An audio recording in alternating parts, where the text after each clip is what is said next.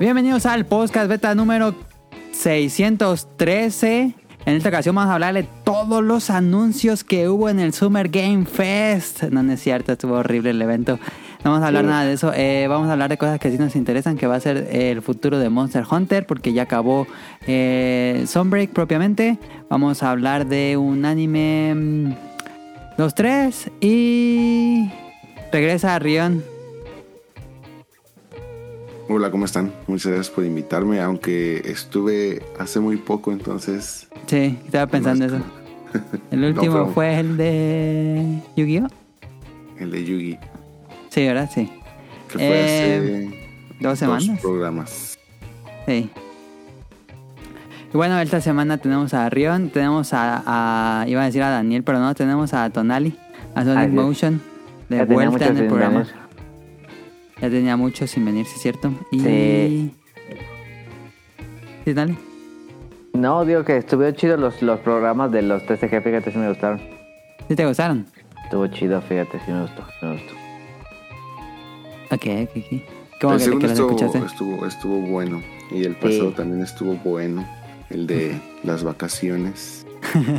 que fíjense que les iba a comentar nada más como dato curioso, este, esos aviones de hélice, no, no, no avionetas, sino los aviones de hélice, a pesar de ser más ruidosos y, y que se ven como que más viejos, se supone que son mucho más seguros.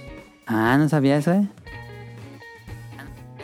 Por eso todavía muchos aviones militares así grandotes y cosas así siguen usando hélices en lugar de, de Ah. turbinas o cosas así. O sea, no, no se ven comerciales. Porque se supone que es más fácil que puedan funcionar sin una de esas hélices o algo así. A diferencia de cuando pueda llegar a fallar alguna turbina o cosas así. Se supone que son más estables y más, no más seguros. Ya llegó Caro. Ya llegué. Eh, estoy apenas presentando el programa, Caro. ¿Ya? ¿Ya No, grabando? ¿ya empezaron? Ya, ya No. te agrego. ¿Qué? Una pregunta. ¿En Rion John sí se despertó? No, se quedó dormido. Tuvimos que invitar a alguien más. ¿Cómo estás? Ay, qué amarguitas. ¿Bien y tú? ¿Ya te sientes mejor? Ya. Aquí está de regreso Caro. Eh, y pues vamos a darle a este episodio número 613.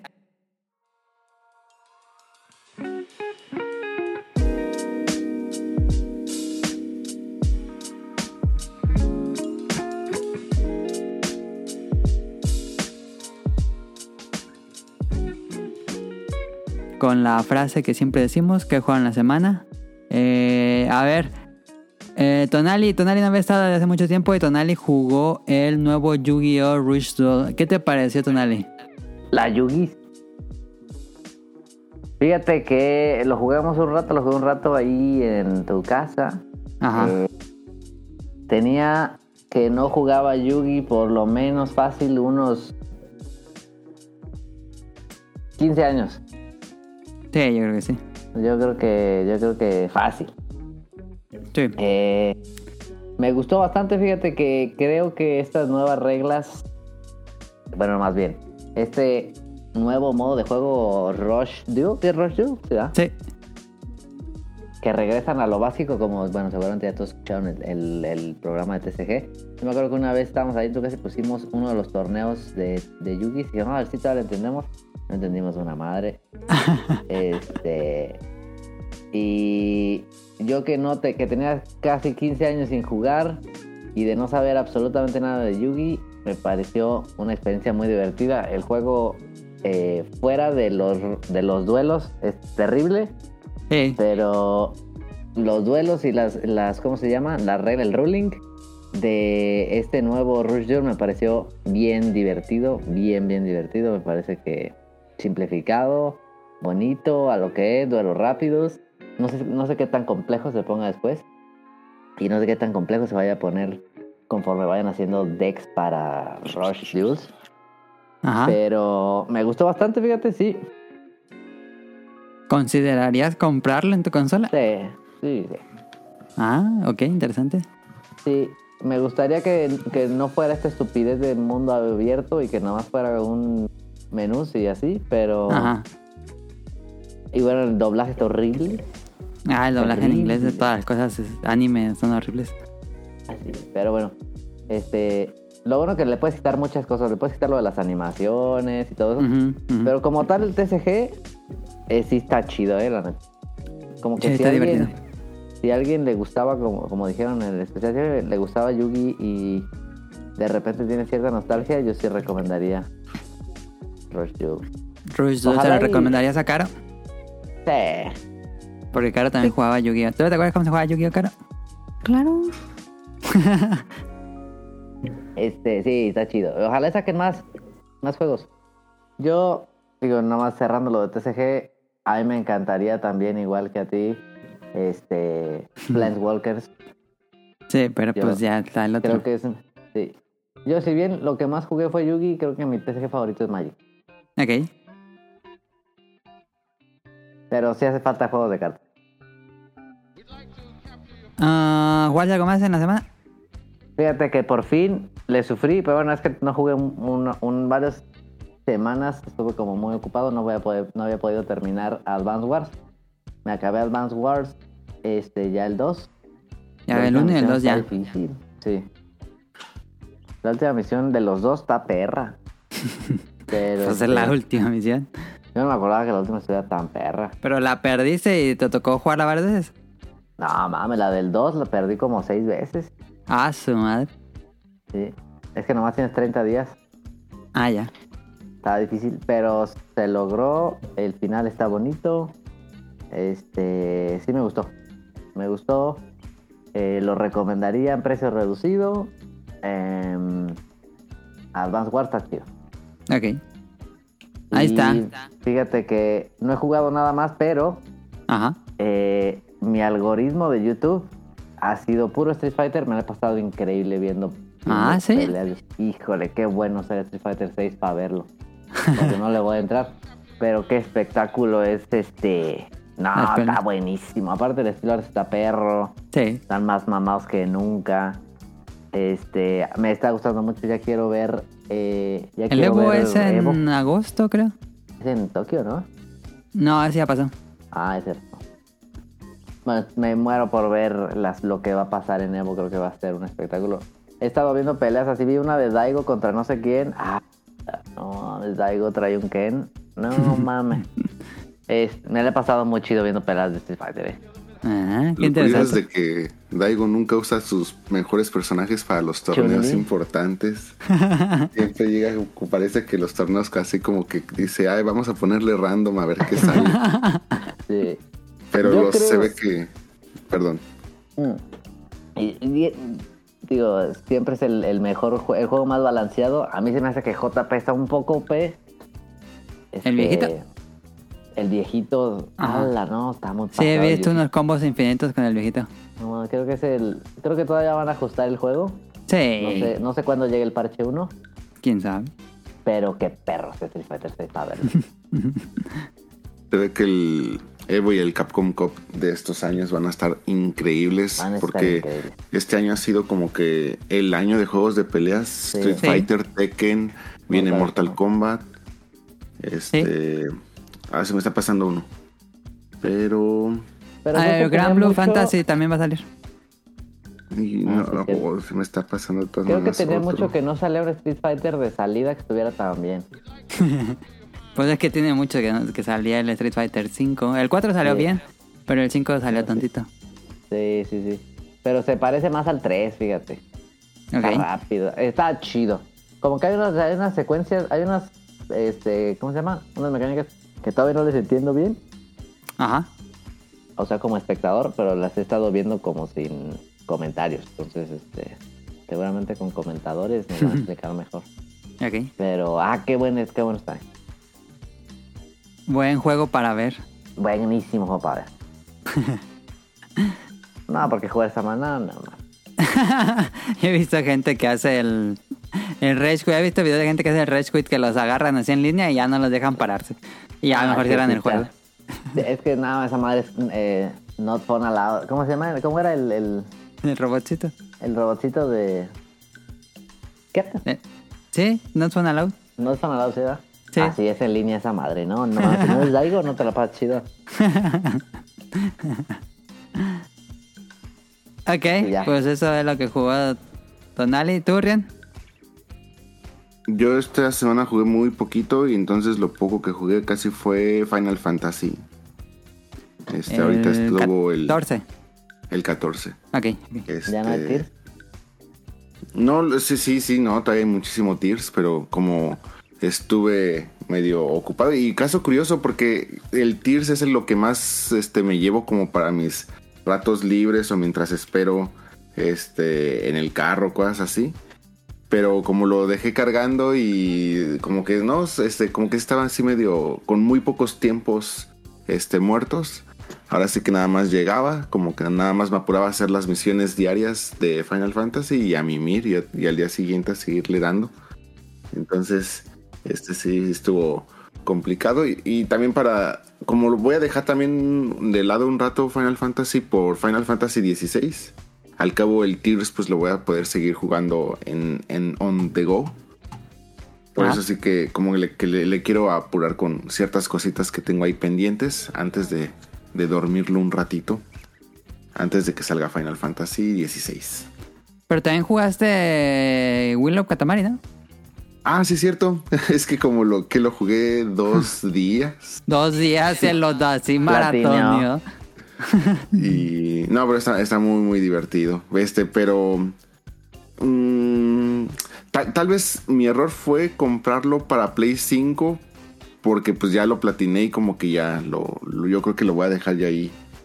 Pero si lo hubiera Bueno, comprado lo para normal después de platinarlo. mm, pues tal vez le hubiera podido dar un poco más así. Si de repente así estoy como que aburrido mientras espero. Y ya pues lo pongo en el Switch y vámonos a echar unos Catamaris Eternal. Así un ratito, algo así. En el, en Pero- el conectado al estéreo del carro. o algo así. Pero sí, este está, está muy, muy bueno. Este. Siento que es el Katamari con el mejor soundtrack, aunque el 1 sigue teniendo la El mejor uno. canción de toda la Uno. serie. A mí también me gustaba el soundtrack del 1, pero creo que como juego es mejor el 2. Sí, lejos. Y tiene nuevos agregados muy interesantes. O sea, los extras, a pesar de que son cortitos, son muy, muy interesantes. Están chistosos. Si, si son fans de Katamari, definitivamente denle una oportunidad. Además de que, según yo, bueno, al menos aquí en Japón salió con precio reducido, entonces posiblemente allá también. tenga- Acá solo salió digital, pero no sé cuánto cueste. Sí no me se me antoja. Katamari otra vez, ¿eh? Y también si son de los que, que importan juegos, eh, al menos en Play 5 lo pueden jugar en cualquier idioma sin ningún problema, porque luego hay juegos, como ya les he explicado Sí. por aquí, que no, no se puede. Pero Katamari si es uno de esos, sí lo pueden jugar con, en cualquier idioma de su consola. Entonces, este, si son de los que a fuerza quieren jugarlo físico, este, impórtenlo. El de Japón lo pueden jugar en cualquier idioma. ¿Está para Play Sí. 4 o solo Play 5? No, Play Para 4, Play 5, Play 4 también. Switch Sí. creo que está también en Steam. Entonces Ah, ahora sí que hay... madre se juega en, en control de Play. Y con el DualSense está, se, se juega bastante bien. Ok, ahí está. Eh, ¿Tú, Caro, has jugado algo? Pues poquito jugué Tears. Y Ajá. ahorita ando con el Dinner Dash. Y. ¿Cómo se llama? Y el, el domingo jugamos el Overcook. Muy Ah, divertido. sí, a ver. Ah, sí, vamos a ver no cierto. para. Ah, ese, No. ese, ese juego está, está eterno. Qué pena. ¿Cómo vas a sentirse? Ay, voy muy lenta, la verdad. No, Pero ya estás en Hyrule, en Irule. o en- ¿Cómo dices tú? En, Hyrule. en Hirule. En Hyrule. En Hyrule. Este, Hyrule? ya, ya estoy en Hirule. ¿Cuántos Eh, corazones llevas? No, llevo como seis. Ah, bueno. Este, ya he hecho varios. ¿Cómo se llama? Templos. calor la gatita. Varios monasterios, no, templos. Ah, Y. Y ya adopté a un caballo. Este. La verdad es que soy ¿Cómo muy mala para hacer coches. Se llama Azul.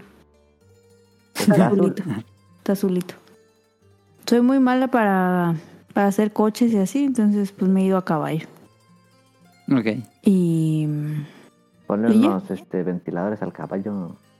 mm, la otra vez intenté hacer un, un coche y no, no supe cómo. Le puse las cuatro llantas y no, no funcionó. No, pero pues, juégalo más. Ya después es, eh, es mucho más. Pues, o bueno, entiendes mucho más cómo construir. ¿no? Ah, bueno.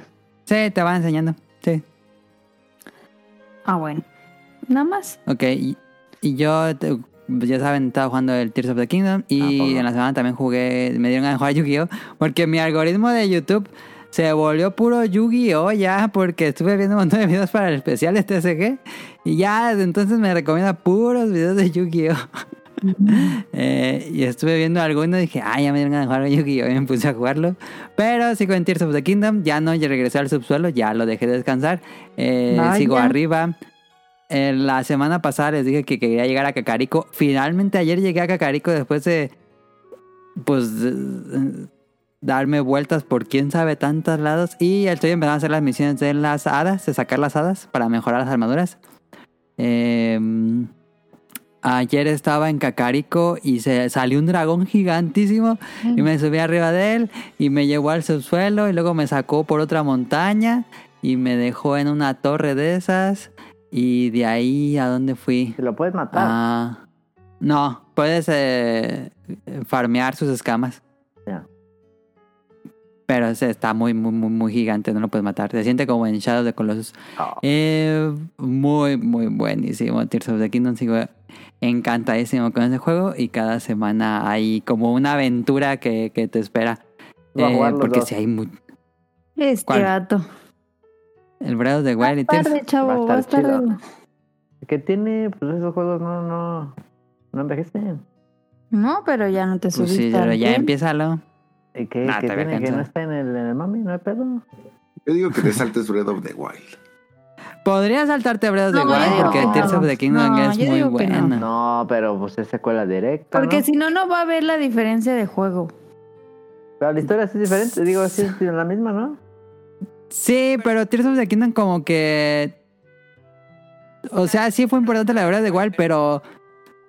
Pero al final la historia de Breath of the Wild se siente como una intro. La verdadera historia empieza en Tears of the Kingdom. Entonces tú dirías que lo correcto sería no jugar Breath of the Wild. No lo correcto, pero yo creo que si juegas Breath of the Wild, cuando lo termines, no es porque sea malos, pero simplemente lo tienes que jugar un buen rato y pues te vas a fastidiar y vas a tener Sí. que dejar un buen rato para empezar Tears y te vas a volver a trazar. Entonces, pues yo diría que mejor entradas de lleno. Yo, yo más bien diría que el Para gameplay de que- Tears Ajá. ya está muchísimo más pulido Más Refinado. claro. y lo vas a disfrutar muchísimo más. O sea, ya es como si le entraras con todos los agregados. Y pues la historia, honestamente, son videos que puedes ver perfectamente en YouTube sin ningún problema, entenderlo, disfrutarlo y entrarle de lleno al gameplay ya pulido, completo y, y de lleno. Yo creo que el- lo más extraño sería como que hay unos personajes que pues salen en el 1 y aquí ya no te explican mucho de ellos. Pero creo que es lo único diferente porque en cuanto a la historia, la historia principal, no es tan necesario of the Wild. Mm, lo va a Yo digo que considerar. sí lo juegues. lo va a considerar. Pero si quisiera regresar a Breath of the Wild, vas a sentirlo Sí, pues sí. pues ya bien raro. No, pues tiene ya siete años, no aguanto. ¿Diez? Seis años. Sí, el hecho de que no tengas que construir, siento que lo vas a sentir bien raro Breath of the Wild. No, si le entras al, al tir, no, ya no regresa al Breath, ¿no? No. Yo creo que no. Lo va a considerar Oye, porque no van a jugar eh, Diablo. No me quieren. Nada más los de Burger King juegan Diablo. Ah, yo quiero jugar Diablo. No lo va a jugar solo. Oye, Emily, pero esos dragones sí salían desde Breath of the Wild, ¿no? Sí, sí. Los que farmeabas nada más las escamitas. Ajá, ajá. ¿No Yo- te has subido alguna? Sí, de esos he visto dos, pero según yo, este, son, son varios, ¿no? Sí, son He visto un como blanco cuatro. Y uno Ajá, como yo me subí al blanco. Ah, Sí, pues sí, el sí, blanco, sí. según yo, está cerca de Cacarico, ¿no? Sí, ahí se mete en el, en el hoyo, al subsuelo que está en Cacarico, ahí se mete a una hora del día. Mm. Mm. Y ahí lo esperas en el hoyo y ya llega. En el y se verde. mete, ahí te trepas y le quitas todas sus escamas. Y si quieres te da un tour por el subsuelo y luego te saca a una montaña bien lejos en el mapa. Así, demonios. Eh, pues bueno, eso es lo que jugamos en la semana. Vámonos al Beta Quest. Déjenme lo abro.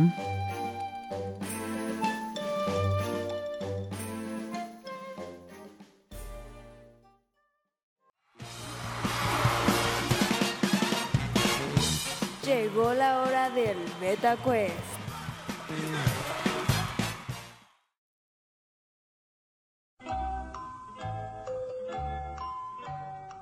Esta semana es Beta Quest de Monster Hunter. Ah, ya, ya. Bueno, no, no. Pero es de eh, opción múltiple, Caro. Caro, puedes participar. Se llevó un beta quest perfecto y no se ganó En la nada. pasada. Sí, la pasada Y se llevó Beta Quest perfecto, nada. Caro. Qué bueno. Ay, pero aquí tenemos Ok, un vamos a experto empezar el de- de experto de Monster Hunter, ¿eh? Sí. A ver, a ver qué tan Gran competidor tienes, ¿eh? Sí, difícil está. Primera pregunta. Ah, rojo. Diablos es tipo opciones Brute Wyvern, Fanged Beast, Flying Wyvern o Leviatán. ¿De qué, ¿De qué tipo es Diablos? Fruit Wyvern. Brute Wyvern dice Tonali. Yo también me iría por Br- Brute Wyvern. Pero es que yo iba a decir otro, pero ni- no está en las opciones, entonces, pues, Ok. pues sí. ¿Tu caro? ¿Me repites las opciones? No. Brute Wyvern, Fanged Beast, Flying Wyvern o Leviatán. Leviatán. Leviathan. No, Leviathan. Y la opción correcta es Flying Wyvern porque vuela. Ah, mames. Iba a decir Bipedal Wyvern. ¿Cuál iba a decir? Bipedal. Ah, ok. No, no, no. Todos Eh, los Wyvern son bipedal, ¿no? Mm. Oye, esa es buena pregunta, ¿eh? Pues sí, Sería interesante checarlo. O leviatanes o bestias. Ah, o bestias. Sí, creo que todos los wyverns deben ser bípedos. Pero no estoy completamente seguro, la verdad. Segunda pregunta. ¿Cuál de los siguientes monstruos no apareció en el juego base de Monster Hunter Rise? ¿Cuál no apareció? Las opciones son Kushala Daora, Lagombi, Variot o Huracán. La Gombi. Varios. Variot, dice Caro. Eh,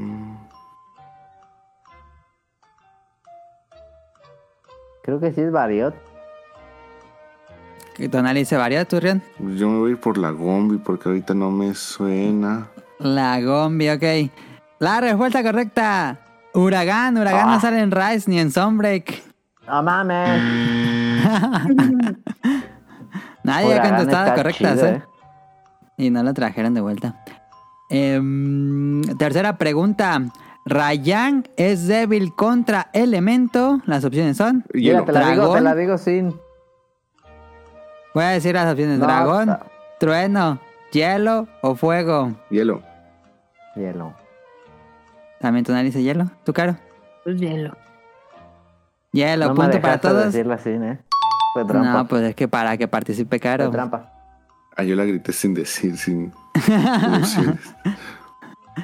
Cuarta, cuarta pregunta. ¿Cómo se llama la aldea del primer Monster Hunter? Las opciones son Dundorma, Cocoto, Poke o Moga. ¿Cómo se llama la aldea del primer Monster Hunter? Cocoto. Tocotó. Foto.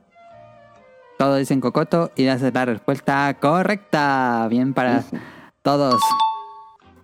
Y última pregunta.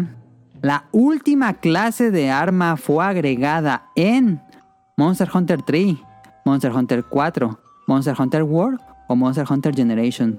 La última clase de arma fue agregada en... World. Tri.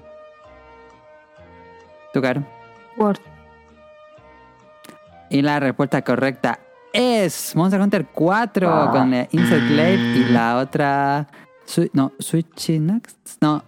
Switching Ay, Blade. se Charge, Blade. Cha- perdón. Charge Blade. Sí, Charge Blade. Charge Blade. Sí, debe ser Charge Blade. Eh, pues se van todos con dos puntos, empatados. pero reprueban porque tenían que sacar Sí, tres. Un desempate. Un desempate, un desempate. y pero ya no tengo más preguntas. A ver, ya sé cuál es. Espérense, espérense. Deja abro YouTube y pongo una canción de un monstruo. Arre. A ver. Esa sí la gano. Eh, Esa sí la gano. Aquí está, aquí está. Ahí va eh, la música, ¿eh? ¿Qué monstruo es? No voy a dar opciones claramente porque... No. Ahí va.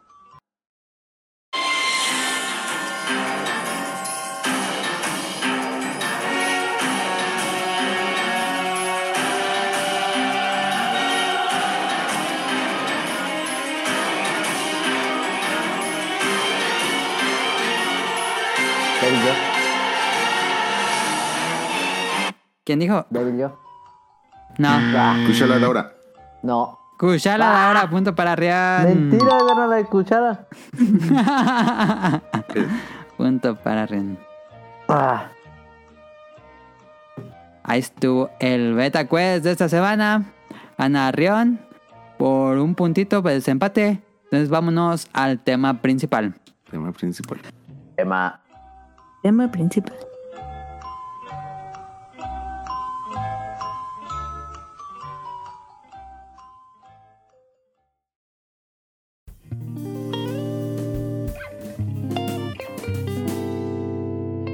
Principal.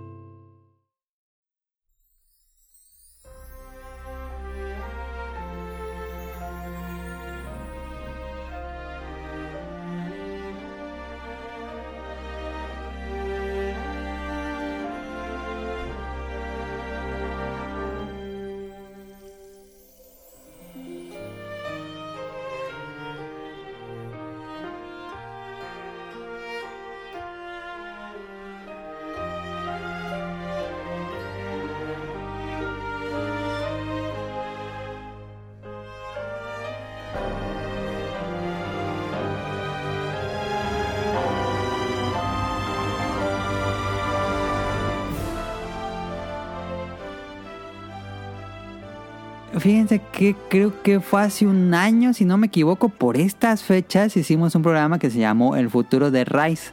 Porque en ese hablábamos antes de que saliera Sunbreak, lo que esperábamos, lo que nos gustaría ver y todo eso. Pero ya acabó Sunbreak y finalmente ya acabó todo el contenido de Sunbreak. Le hicieron un contenido extra bonus que no he jugado aún. El primordial. Em, Hay que jugarlo. El Primordial Malseno sin los Ah, este. Quoros. Kairos. Kiros. Kairos. Cuiros, cuiros. Curios. Cuiro. Algo así, los, los murciélaguitos rojos. Eh, entonces ya acabó. Entonces ahora sí. Lo que todo mundo, bueno, jugadores, eh, espero no alienar mucho este. Ya dije en qué minuto dije alienar el T26. Eh, espero que no aliene mucho a los que no juegan Monster Nos vale Hunter este madre. tema, pero nos gusta mucho Monster Hunter. Entonces, este era un tema que tenía pendiente de hacer desde hace tiempo y es qué va a pasar con Monster Hunter porque la serie es todo un éxito para Capcom. Es el juego más vendido de la historia de Capcom Monster Hunter World con 20 Correcto. millones. Eh, ya acabó el desarrollo de, de Sunbreak, ya no están, todo el equipo que está haciendo Sunbreak ya está haciendo otro proyecto. Eh, en teoría hay dos equipos de Monster Hunter que están haciendo los juegos. Eh, en teoría porque la verdad es que pues no, no sabemos cómo se maneja Capcom. Pero pues debe ser uno de que- Stories y otro del principal o qué? Sí, yo creo que de los que hicieron Monster Hunter World se pusieron a hacer la secuela de Monster Hunter World, lo que yo me gustaría imaginar. Y otro equipo se puso a hacer Rise y Sunbreak. ¿Quién sabe? Em, quién sabe, No también creo, quién sabe. no creo.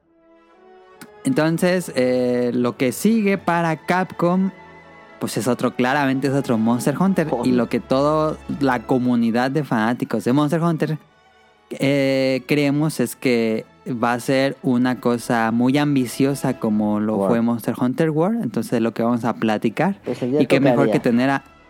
¿Mande? Ya tocaría algo ra- grande, ¿no? ya toca algo grande. Porque Monster Hunter Rise y Sunbreak fueron como el Duel Rush de, de Monster Hunter. Es un juego muy arcade, muy diferente a lo que es Monster Hunter. Es como un spin-off a mi gusto, Rise. Em, pero toca ya el, el verdadero, el canónico, porque eh, dentro del, bueno, en los fanáticos tenemos eh, las generaciones. Por ejemplo, Monster Hunter World fue la quinta generación, pero Monster Hunter Rise no, no se considera generación, eh, sino hasta lo que siga, porque en los logos cuando, por lo menos así se sabe en el, en el lore, cuando los logos tienen cabeza de dragones, indica cuántas, qué número de generación, qué número de juego es. Eh, Monster Hunter World se veían 5 cabezas, era Monster Hunter 5 y el que sigue debería ser Monster Hunter 6. el Rise no tiene cabezas en el logo, entonces no cuenta como generación.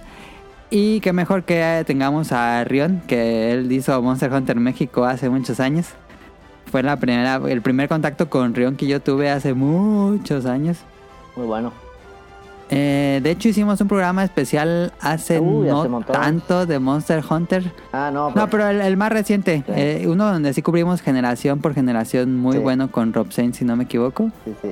Creí ¿Y lo quisieran escuchar? primero que, que grabamos con No, sí, ya está muy viejo. Entonces Rion hizo ahí Monster Hunter México. Aquí me voy a ver mamador, pero pues eh, yo he participado en productos oficiales de Monster Hunter, entonces somos muy fanáticos de Monster Hunter. Eh, entonces eh, vamos a hablar así de qué sigue para Monster Hunter.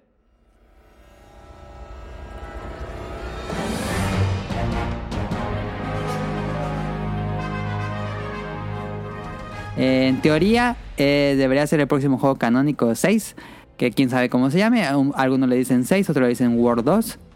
Creo que se va a Em, llamar este algo eh, sin número. No, va a ser sin número. Se Debe ser sin número ya. eh, Oasis. Con Word abandonaron el número. Monster Hunter Oasis. O algo así.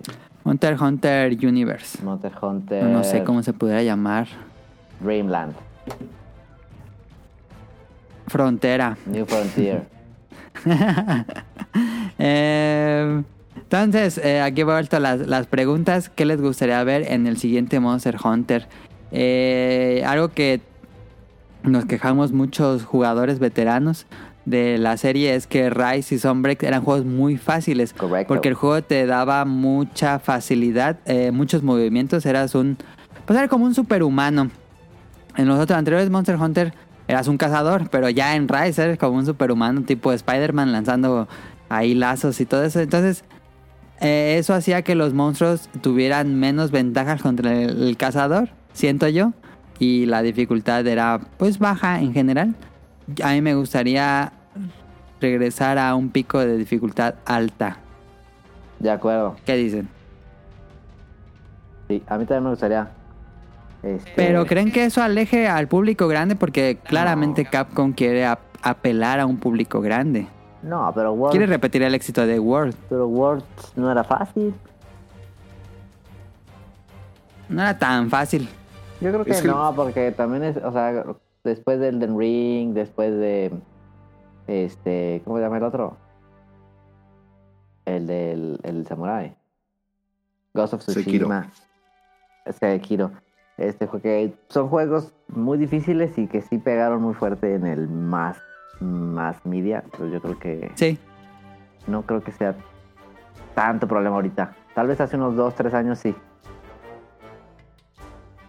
Creo que, em, bueno, mi principal queja sería que hay mecánicas que meten en los juegos y que al final no son aprovechadas. O sea, simplemente como que las meten para, para llenar. Y eso es lo que a mí no me gustaría que pasara en el próximo Monster Hunter. ¿A qué voy?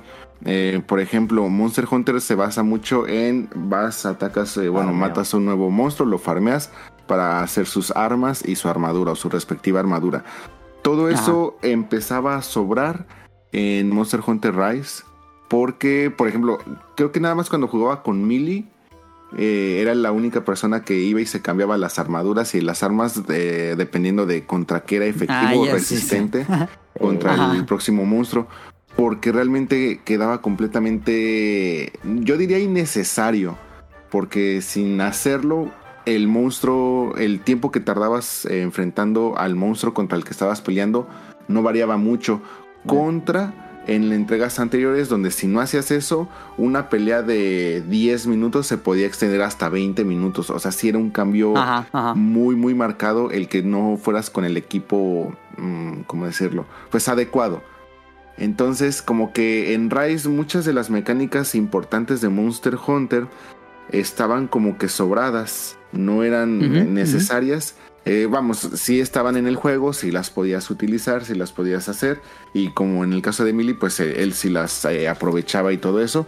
Pero mm, estaban un poco sobradas, no, no, eran, no eran tan importantes, entonces como que Sí. sí, ya al final decías, no, pues me voy con la misma armadura y no, no pasa nada, realmente en- en- no afecta en, en nada.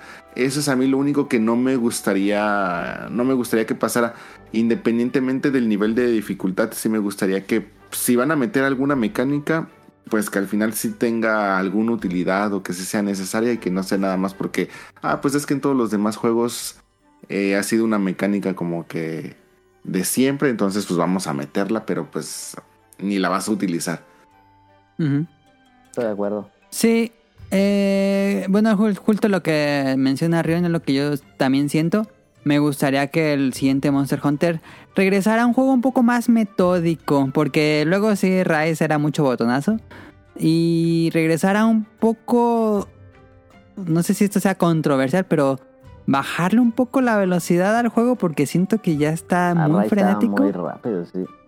Sí, entonces regresar un poquito a, a que sea más metódico el combate, Sí. que tengas una preparación de la cacería tal cual, que te pongas un arma, como dice Rion, que sea fuerte contra el enemigo, Sí. que a mí me gustaría, pero eso, eso también lo puso en Word, no solo en Rise, este, pero a mí me gustaría que no te dejaran restoquear ítems en, dentro de la cacería. Sí. Los que te llevas y ya. Y otra de las diferencias que yo notaba muchísimo es, de hecho en Word ya se empezaba a notar un poco, pero no sé si recuerdan que en las primeras entregas, hablemos Monster Hunter 2, 3, incluso 4, el ir a farmar un monstruo era irlo a matar como unas 4 o 5 veces, y si era un monstruo con Sí. rubí, este, o con, o con plate, este, o cómo, cómo se llama el último, este, era plate, El- rubí y el, el que es como un solecito. Orb. Sí, es este, este... Híjole, se me fue. ¿No era Orb? No, ¿Cómo? creo que Orb es. eh, También hay No, unos no monstruos con Orb. Pero me, me refiero ya a otro. Pero bueno, esos ítems. El más eh, secreto. Sí, sí. Esos ítems raros, este, pues incluso lo podías tener que ir a matar entre 10, 15, 20 veces para hacerte Sí. como que el set, o sea, armadura, este, armas. Y justamente en Rise, y un poquito se empezaba a ver ya un poco en Word, al no ser Sí. tan necesario, o sea, realmente como que ya todos se iban para subir o incrementar rápidamente tu rango de cazador, irte contra el monstruo de urgente y, y treparte ya al siguiente nivel. Entonces, pues ya realmente había varios monstruos que... Ni mm, los veían. Exactamente. O sea, como que ya ni siquiera era necesario el, el farmearlo ni nada. Este, el, era únicamente como que una carrera por subir de, de rango y para poderte ir contra los monstruos más chotados y listo. Entonces como que sí, mucho del contenido de Rise, por lo mismo que se volvió tan frenético y tan fácil, por así decirlo, más de botonazo Sueltan que... más ítems, eh, y sueltan más ítems, porque los vas tirando los ítems mientras va avanza la cacería. Y por lo mismo que también pues, se, que se volvió un juego más de botonazos que propiamente de habilidad de entender las mecánicas del monstruo, pues realmente no te, no te obligaban a tenerte que preparar contra ese monstruo. O sea, de llevar Ajá. realmente una armadura adecuada, subirla de nivel, Te etcétera. preparabas igual para todos.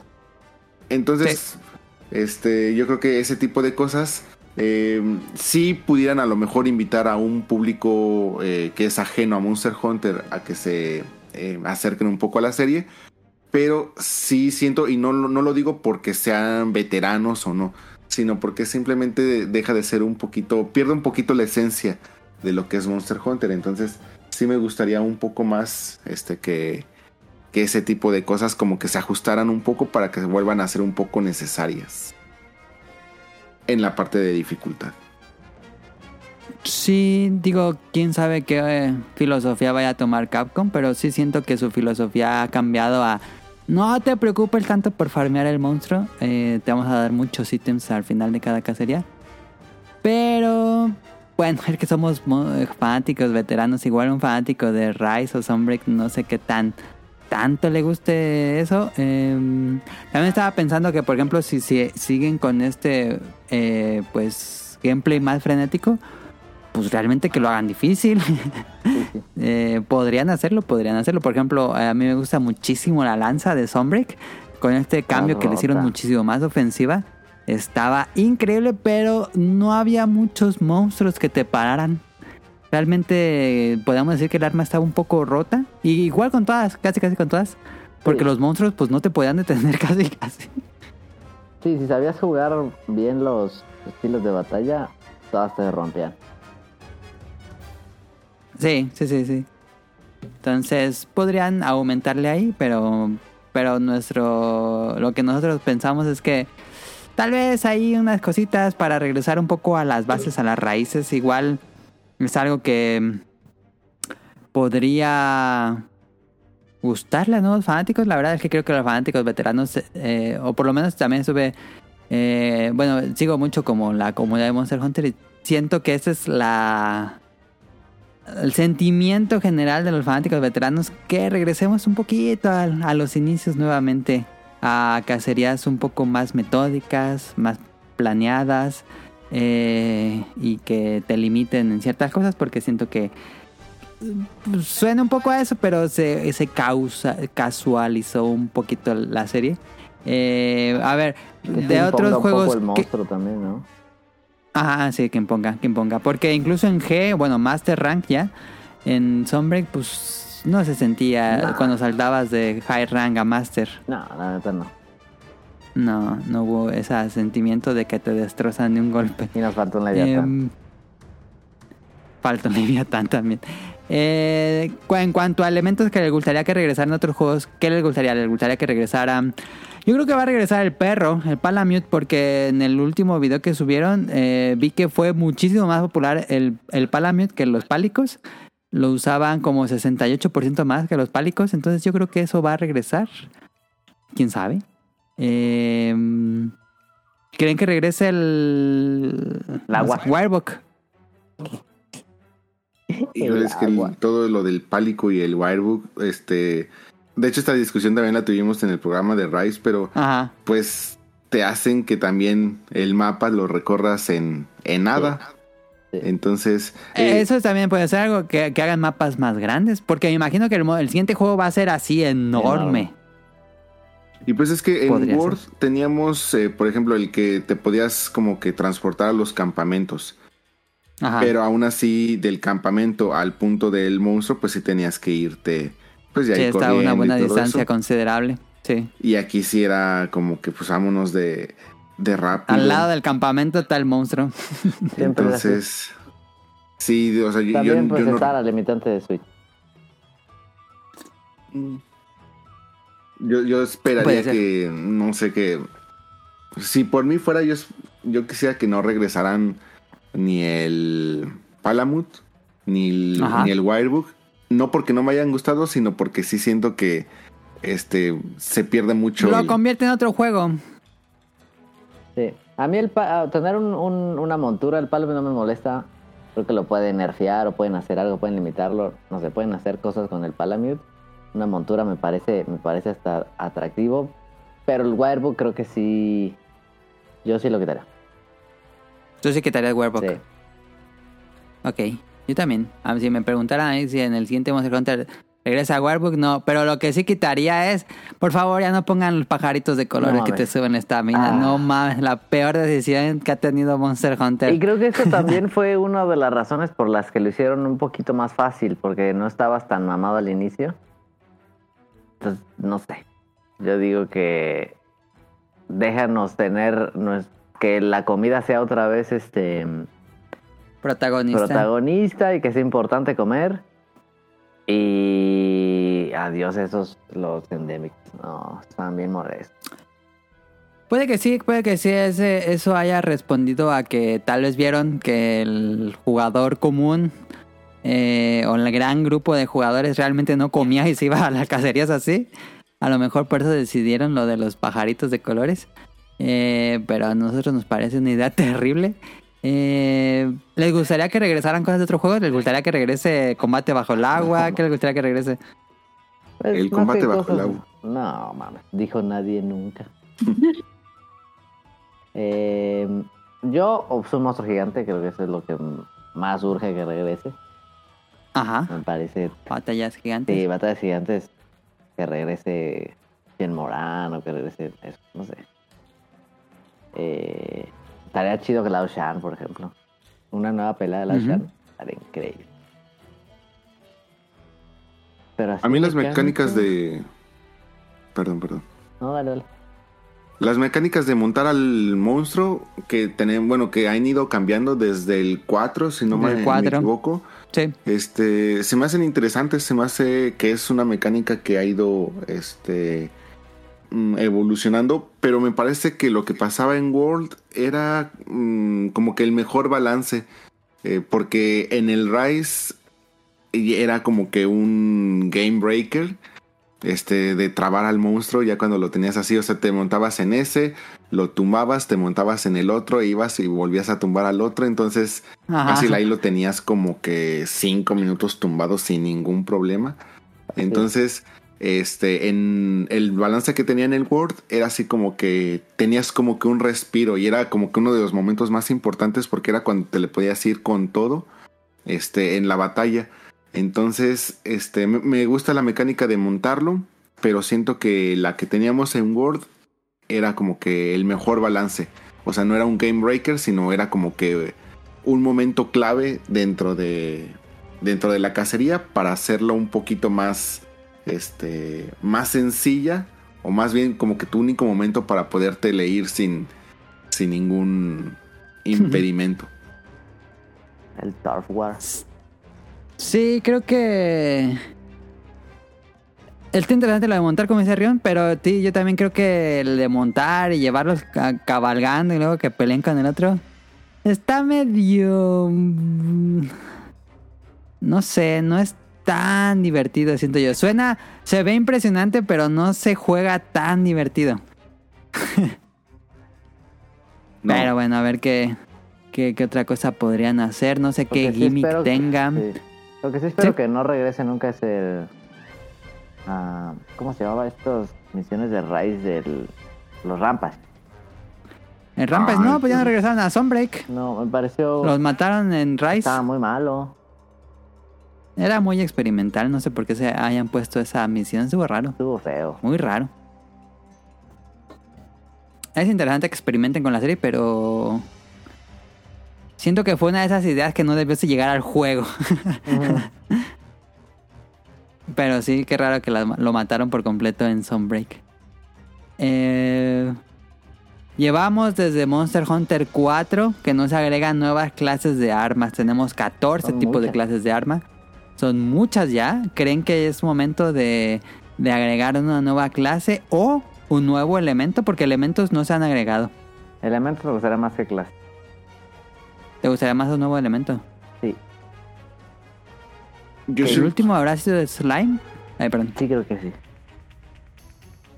Yo siento que tenemos ya como que bastantes y no las han aprovechado. O bueno, yo creo que todavía hay mucho que pueden aprovechar con, con esas armas. Incluso, no tanto como lo que hicieron en Tree, de mm, no, no solo lo, lo cortaron, sino lo rebajaron a más de la mitad de armas, según yo. Sí, sí, las quitaron en Tree. Pero no, no me molestaría que incluso en el próximo juego no estuvieran todas. Este, porque si Ah, esa es eh, declaración Ah, fuerte. me ¿eh? gustaría también. porque, o sea, Ah, hay algunas que, por, eh, por ejemplo, incluso yo, yo soy mucho de martillo. En este de Rise experimenté mucho con el Hunting Horn. Y también estoy con ballestas. Incluso no me, no me importaría que me quitaran alguna de las que utilizo mucho. Porque, por ejemplo, esa me invitaría a tener que agarrar otra arma. Y tener que, pues, tratar de acoplarme con, con nuevas armas.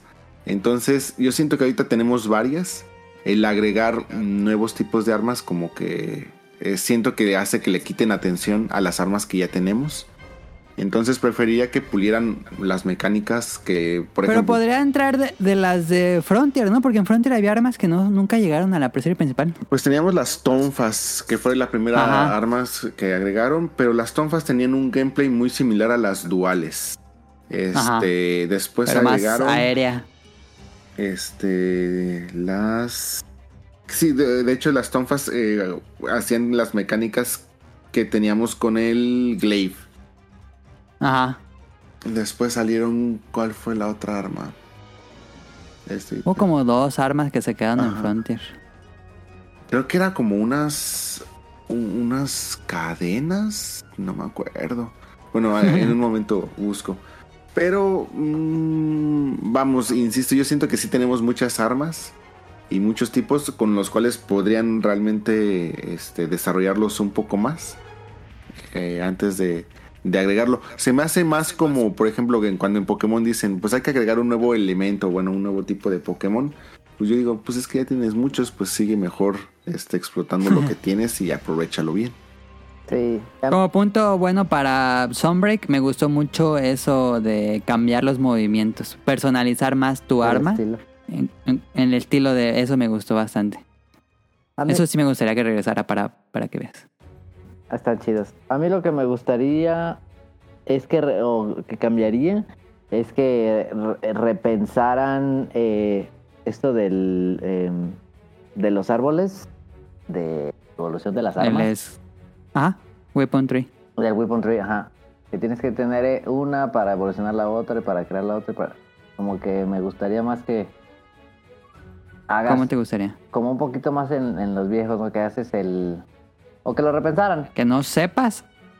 Ajá, que... O sea, ves, para hacer la de Diablos tenías que tener la de no sé quién antes. Y así. Ajá. O sea, me gustaría hacer la de Diablos cuando mate a Diablos.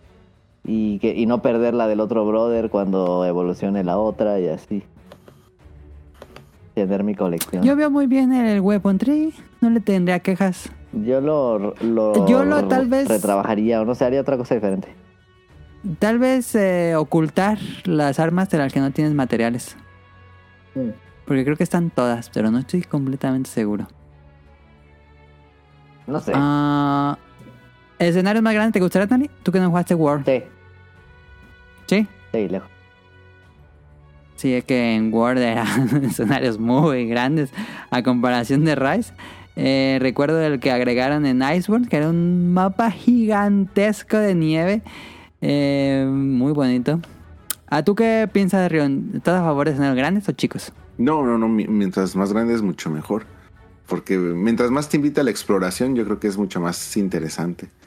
Aunque luego, por ejemplo, en Word seguía siendo importante la, la paintball, porque pues sí, luego el monstruo a dónde diablos se iba, pues decías, ¿sí era en Word?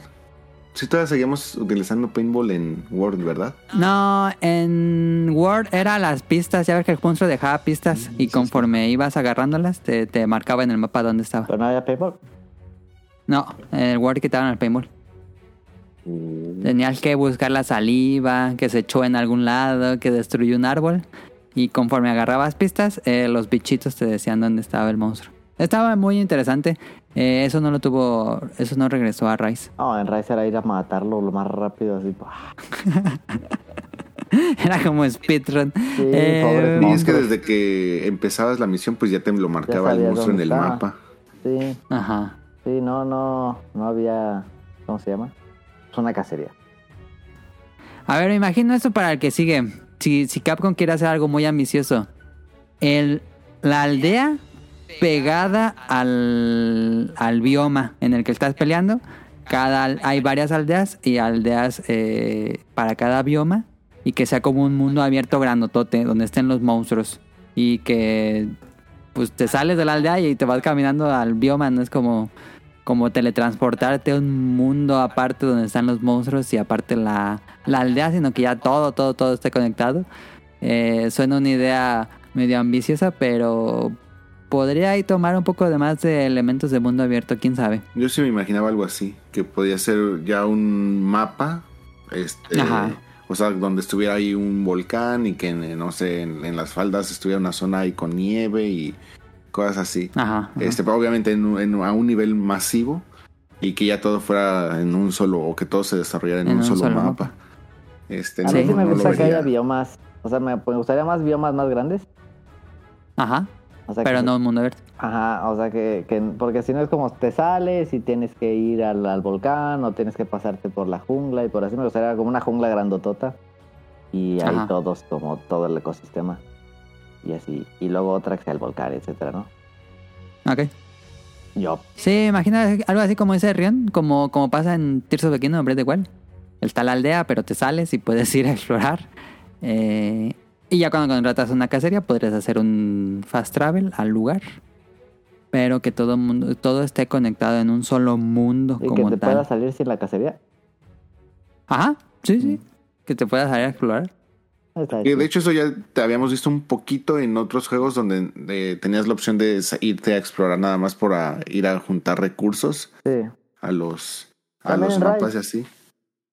Pero yo creo que algo interesante que podría hacer con eso es de que, por ejemplo, luego hay varios monstruos que aparecen en diferentes este, biomas. Entonces, ya teniéndolos, teniendo un solo bioma enorme o gigante o general, pues ya podrías ver como que esas transiciones de, del monstruo, cómo puede ir cambiando dependiendo de lo que necesita. O sea que, no sé, está en un volcán y va a dormirse al volcán, pero no sé, de repente quiere ir a comer o tomar agua y se baja, no sé, al bosque o cosas así. Entonces, ese tipo de la ecología del monstruo podría ser un poquito Ajá. más eh, interesante con un, este, con un elemento así, pero también siento que si no es lo suficientemente grande o masivo, pues sí podría perder toda la esencia en, en, en un mapa tan, tan reducido con todos los mapas ahí mismo. Si usaran lo clásico, que es este un bioma, un mapa nada más que es el bioma, ¿les gustaría que regresaran escenarios antiguos, Forest como lo hizo. Sunbreak? Forest Hill. Que Forest Hill sería muy injugable actualmente, sí, ¿no? Sí, no, tendría que ser otra cosa. no, a mí me gusta que sea siempre un, un nuevo, un- Algo nuevo. sí, un nuevo bioma de nieve, un nuevo bioma, otro nuevo volcán. Sí, nuevo. Bueno, la jungla del 2G me encanta. La jungla del 2 estaba buena. A mí me gusta mucho la, la selva japonesa del Porta Ah, muy bonito. Pero yo siento que todas esas, eh, todos esos escenarios los pueden remasterizar al, al tipo de juego de ahora. Entonces, Sí, podrían tomar la idea Sí. y hacer como un remake de los escenarios. El entonces principal de Rise es bonito también. yo siento que algo que le da muchísima frescura al juego es mientras más mapas haya disponibles, es más interesante porque pues este es- ir a cazar al monstruo en el mismo mapa siempre es algo de los elementos que vuelve el juego un tanto repetitivo. Entonces como que darle ese pequeño cambio en el mapa pues a veces hace como que lo sientas un poquito más fresco con un Sí. poco más de, de variabilidad. Entonces por mí mientras más mapas mejor. Sí, Sí, yo también creo eso. de acuerdo. ¿Les gustaría que el siguiente juego él tenga un enfoque más de historia? Porque siento que World ah, se sentía como más cinematográfico en cuanto tocaba hablar de historia. Que la historia estaba remensa, la verdad. Pero. Pero tenía un tono más cinematográfico, a diferencia de Rise of Sunbreak. ¿Les gustaría que siguieran con el mismo camino? O. O lo que hace Rise, o lo que, que Rise es muy similar a lo que hacía antes la serie, que es como muy campy, muy anime. Yo siento que ya la historia como que ya la ya llegó para quedarse como parte de los juegos de hoy en día. Entonces, eh, pues bueno, Monster Hunter afortunadamente desde un principio no necesitaba como que historia no. y justamente las historias Pero tiene un lore bien bonito. La Sí. construcción del mundo está bien bonito, pero nunca lo han explorado. Pero las historias que, han- que hemos tenido, por ejemplo, en Word y en Rise, o la de Rise, pues sí se sentía a lo mejor por sus personajes, se sentía un poquito más interesante tal vez. Este, o al menos yo siento los personajes de Rise un poco más carismáticos. Este, Ajá, sí, pero, sí, sí, sí. Vamos, o sea, al final de cuentas las dos historias como que son un poquito me. Entonces, Intrascendentes. pues yo sí le preferiría que hagan lo que hagan, con que pongan otra vez como que, este, por ejemplo, el, la- el jefe de la aldea, la persona que te da las misiones, el herrero y todo eso, que sean personajes carismáticos, con diseños interesantes, pues por mí con eso ya está bien. Yo sé que la historia pues va a estar como que un poquito de más, pero yo prefiero que le den un peso este, a un buen diseño de personajes que sean carismáticos, que sean interesantes, y yo con eso estoy bien.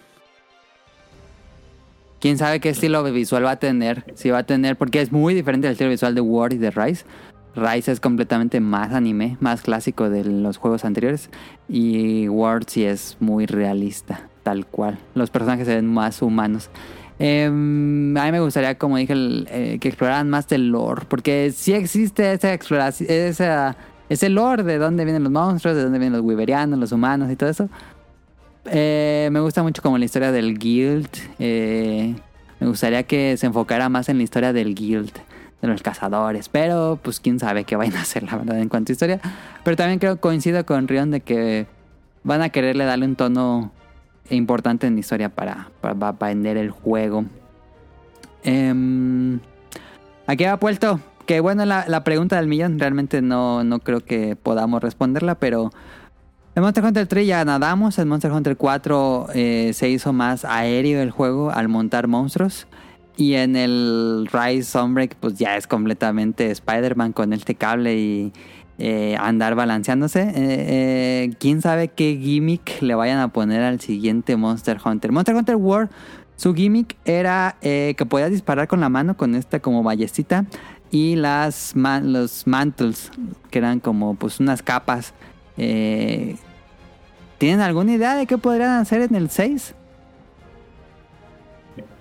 No se me ocurre mucho. O sea, y, y, o sea, cosas que he llegado a pensar que se me ocurren más como una personalización de tu pálico o cualquier este minion que te pudieran llegar a dar. Este, pero mm, no sé. Siento que eso lo han llegado a hacer, pero con sus armaduras. O sea, cada vez este tu, tu minion lo puedes llegar a personalizar un poco más con sus armas, armaduras cada vez tienen muchísimo más opciones y más protagonismo, pero no, no se me ocurre qué más pudieras hacer dentro de el gameplay para hacerlo como un gimmick. Yo más bien yo creo que ya van a, a decidir cuáles aprovechan de los juegos anteriores para dejarlo en el juego. Sí, yo no, no imagino algo, digo, lo más extraño, digo, podrías explorar eso, sería volar con alguna especie de montura y tener alguna cacería aérea glide, o algo así, glide. o glide, pero sí es este interesante. Fíjate que el glide en Tears of the Kingdom de of the Wild me encanta, me encanta muchísimo cómo funciona.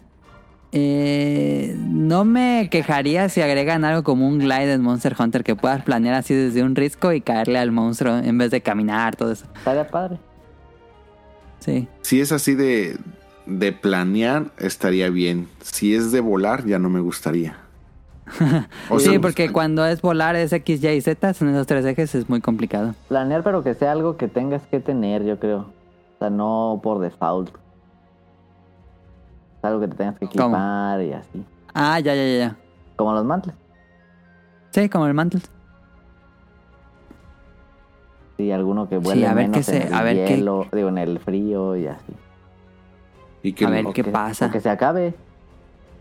Ajá. Sí, es que ya Sí, cuando, sí. cuando lo haces de, de planear, pues ya nada más sería tu caída. O sea, como que ir más o menos, como que ahí calculando Ajá, tu caída. Y ya como Sí. que acercarte un poquito. Pero ya si es así como que algo que se que tenga propulsión para volar. Ya pues Sí, regresaremos sería muy raro. a lo Podría mismo. haber como, como elementos en el ambiente que salga aire para que te vuelva a subir, pero que sea la misma caída. Aunque ahorita también, por ejemplo, los otros Monster Hunter clones, que bueno, no, no, yo no, no estoy muy a favor en, en decirles clones o algo así, pero bueno, los, los que son juegos muy similares, lo que últimamente han estado, o lo que yo he visto últimamente, es de que ya tienen este tipo como de construir construcción. trampas, así Ajá, como ajá. que, o plataformas que te ayudan a llegar a ciertas partes del Ajá. monstruo, este, trampas, como que armas, que si se acerca el monstruo, pues ya va y lo ataca o cosas así. No sé si incluso Monster Hunter vaya a copiar este tipo de, de elementos como el nuevo gimmick, como un tipo de construcción, ya sea para eh, acceso al monstruo, para ataque al monstruo, para trampas o este incluso para protección o algo así. Que pudiera Sí, sí, también cierto. obedecer a lo masivo de los de los nuevos monstruos, porque pues yo creo que con un nuevo este con las nuevas potencias de las consolas, pues ahora sí podrías hacer peleas un poquito más masivas, o sea que los monstruos pues ya estuvieran mucho sí. más escalados a, a tu cazador. Y que pues ahora sí ya sería una pelea un poquito más complicada porque pues ahora su, su área de daño pues sería un poquito más amplia o cosas así. No sé, se me ocurren varias cosas en, en ese aspecto, pero... Este... No sé, pues ahí a ver qué, qué sorpresa nos tienen, pero que ahora sí los drops sean mucho más difíciles. Yo nunca había visto screenshots con tantos... Ah, eran mantles. Ya me acordé que los... Mantle sí era la, el ítem más raro. Ah, sí, sí, sí. Es, o sea, mantles de gente que del- le rascaba y ya tenía uno. Y luego en las recompensas les daban tres, Tres. más eh, las que había re- que recogido el gato, El otra gato. más. Adam así así le como- pasaba siempre. Adam siempre. Sí, tengo los screenshots. No mames, si a diario tienes una suerte. Se supone que el drop era como de 2%, algo así, y te daban 3. Tres. no, pues claramente no era de 2%. Sí, yo, yo me acuerdo con, cómo era farmear el rubí de Lao Shan. Y así como que no. Pero sí, algo así. A mí me gustaría que, que fuera opcional o que te dejaran personalizar lo que hay en la, en la pantalla. Que no. El HUD. HD, ajá, que te dejaran una manera limpia. Que te dejaran quitar hasta donde quisieras, hasta, hasta los números. Me gustaría que así madrazos y que Ok. salga sangre sin Ajá. números. Y que los críticos más bien sean una un input, ¿Una animación? Ajá, que los críticos sean un input visual o auditivo o algo así y que no el número rojo. Ajá. Sí, lo haría más elegante. Ah, Sería más, más cinemático, más en la, en la cacería, pues. Sí, porque sí, pues sí, el, el número sí te... Pues te pone que es un videojuego claramente, Ajá. pero no es tan... Te saca un poco de la cacería. Sí. Cierto. Sí, que, que aprecio los números porque sé que estoy haciendo buenos golpes, pero se podría tener eso meramente con el... con el sonido, color con de imagen, algo. sí. Y este y en Rise en particular estaba atascadísimo de cosas. De números, sí, sí, sí. De- sí. No, no solo de números, sino de que tienes el estilo A, el estilo B. Eh, Ajá. no, no tus ítems, tus tu ítems. vida, Eh, tus... Te No envenenó, mames. el mapa. Y aparte no- había unas cosas que nunca podías quitar de, de, de, de, de texto Ajá. que no se podían quitar. Sí, No mames. sí, sí. sí. Era mucho texto en, en el Era HD. muchísima información en pantalla, sí, Ujú. cierto. Hablando del, del hub, este, les gustaría, ahora que estuve jugando Resident Evil 4, les gustaría que cambiara la cámara en Monster Hunter. O sea, que ya dejara de ser como que una Ah. visión de... Más cerrada. eh, y que se volviera como que una visión un poquito más desde el punto de vista de tu cazador o al menos una cámara al hombro. Al hombro. Mm, Me acuerdo que en el primero Monster Hunter te dejaba hacer el zoom y yo siempre lo hacía hasta atrás porque no, a mí sí, Sí. me, me da un poco de, mm, no sé, de ansiedad no ver como más. Yo siempre abro la cámara todo lo que se pueda. Sí, yo lo Pero... Eh, sería interesante. Sería más cinematográfico, cinemático. Sí, sí sería más cinemático. No sé Yo si siento me que ahí- gustaría. La limitante serían algunos ataques de los monstruos donde pues sí necesitas tener la mayor Verlo. visión posible. Sí. Sí, que- y que sí pasa porque hay unos ataques que se hace el zoom en la cámara aún más atrás cuando es un ataque masivo. Sí. Pero siento que también te podrá poner en una perspectiva así de, pues esta es la visión que tú tendrías, no sé, cuando estás cazando algo así y lo tendrías que Ajá. considerar dentro de tu, de tu forma de juego. No lo sé, podría ser a lo mejor un... eh, a- incluso hasta una, una opción que podrías ponerle, lo vería interesante. Ujú, ujú. Sí, sí, sí. Que te dejen personalizar la pantalla que te dejen personalizar la cámara. Estaría interesante. Eh, estoy segurísimo, pero 100% seguro que el siguiente Monster Hunter va a tener crossplay entre todas las plataformas que salga. Porque es ya. Capcom hizo el Capcom ID. Ya ocupas de tener un Capcom ID para la mayoría de los juegos que usan en línea de Capcom para que en el futuro uses este Capcom ID cuando te inicies sesión en el juego. Y eh, ya no esté vinculado directamente a tu cuenta de la consola, sino que sea de saltes al servidor de Capcom con el Capcom ID y ya te deje jugar en crossplay. Entonces, ya creo que eso ya, ya es, Eso sí, ya, es un must. En muchos videojuegos es no un must que va a pasar.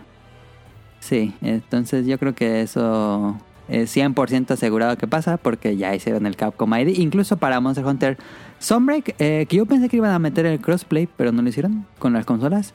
Porque para Sunbreak te daban un skin especial para tu pálico de Belcana si creabas tu Capcom ID. Y dije, ah, a lo mejor en un futuro van a poner, pero no lo pusieron. Eh, pero creo que ya es más que obvio que va a pasar en el futuro. Y. A menos que sea exclusivo de eh, Play. Nah, no creo que. Vende tanto que no creo que les sería una decisión muy tonta hacer exclusivo Monster Hunter. Pues World fue exclusivo, ¿no?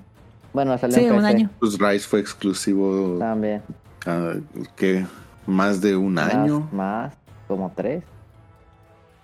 Entonces, que de hecho No, Rise sí fueron. Un montón. de Fueron como tiempo. ocho meses. No, hombre, Después salió en. PC. No, fue más. Fue más. Estoy casi seguro que fue más. Sí, también.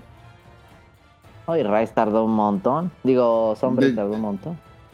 De hecho, yo estoy casi seguro que ya hasta teníamos noticias de Sunbreak antes de que llegara Rise a computadoras. Tardó un buen resto. sí. Ah, sí, sí, sí, sí, había, había noticias de que iba a salir Sunbreak antes de que. Porque subieron eh, Rise a PC, si no me equivoco, fue en enero del 2022. Si no me equivoco. Em, Lo que sí es que yo creo que justamente ahí vamos a tener un gran problema. Por, eh, por ejemplo, Ajá. estaba escuchando el Showtime. No estoy seguro si fue el último o el ¿Quiénes son penúltimo. Pero, ¿mande? ¿Quiénes son? Es un, es un podcast de Xbox. Saludos para Rob Sainz. Este, El podcast no oficial de Xbox. Eh, pero justamente las teorías que ellos tenían era de que se anunciaba el nuevo modelo de Switch con Monster Hunter, por ejemplo. Este, y eso pues ya yo creo que haría, salvo que la, la potencia de la nueva consola fuera equivalente a las de nueva generación, eh, en caso de que saliera para la consola de Nintendo o incluso para el Switch actual, automáticamente pues ya lo haría técnicamente exclusivo o al menos hasta que se hicieran sus respectivos este ports a la nueva generación entonces pues sí ahí quieras o no pues tendríamos un juego exclusivo al menos por un par de meses si no es que hasta años entonces yo creo que el- para la consola que vaya a salir sí es importante y sí va a definir bastante si va a ser necesario este crossplay o esta exclusividad o no.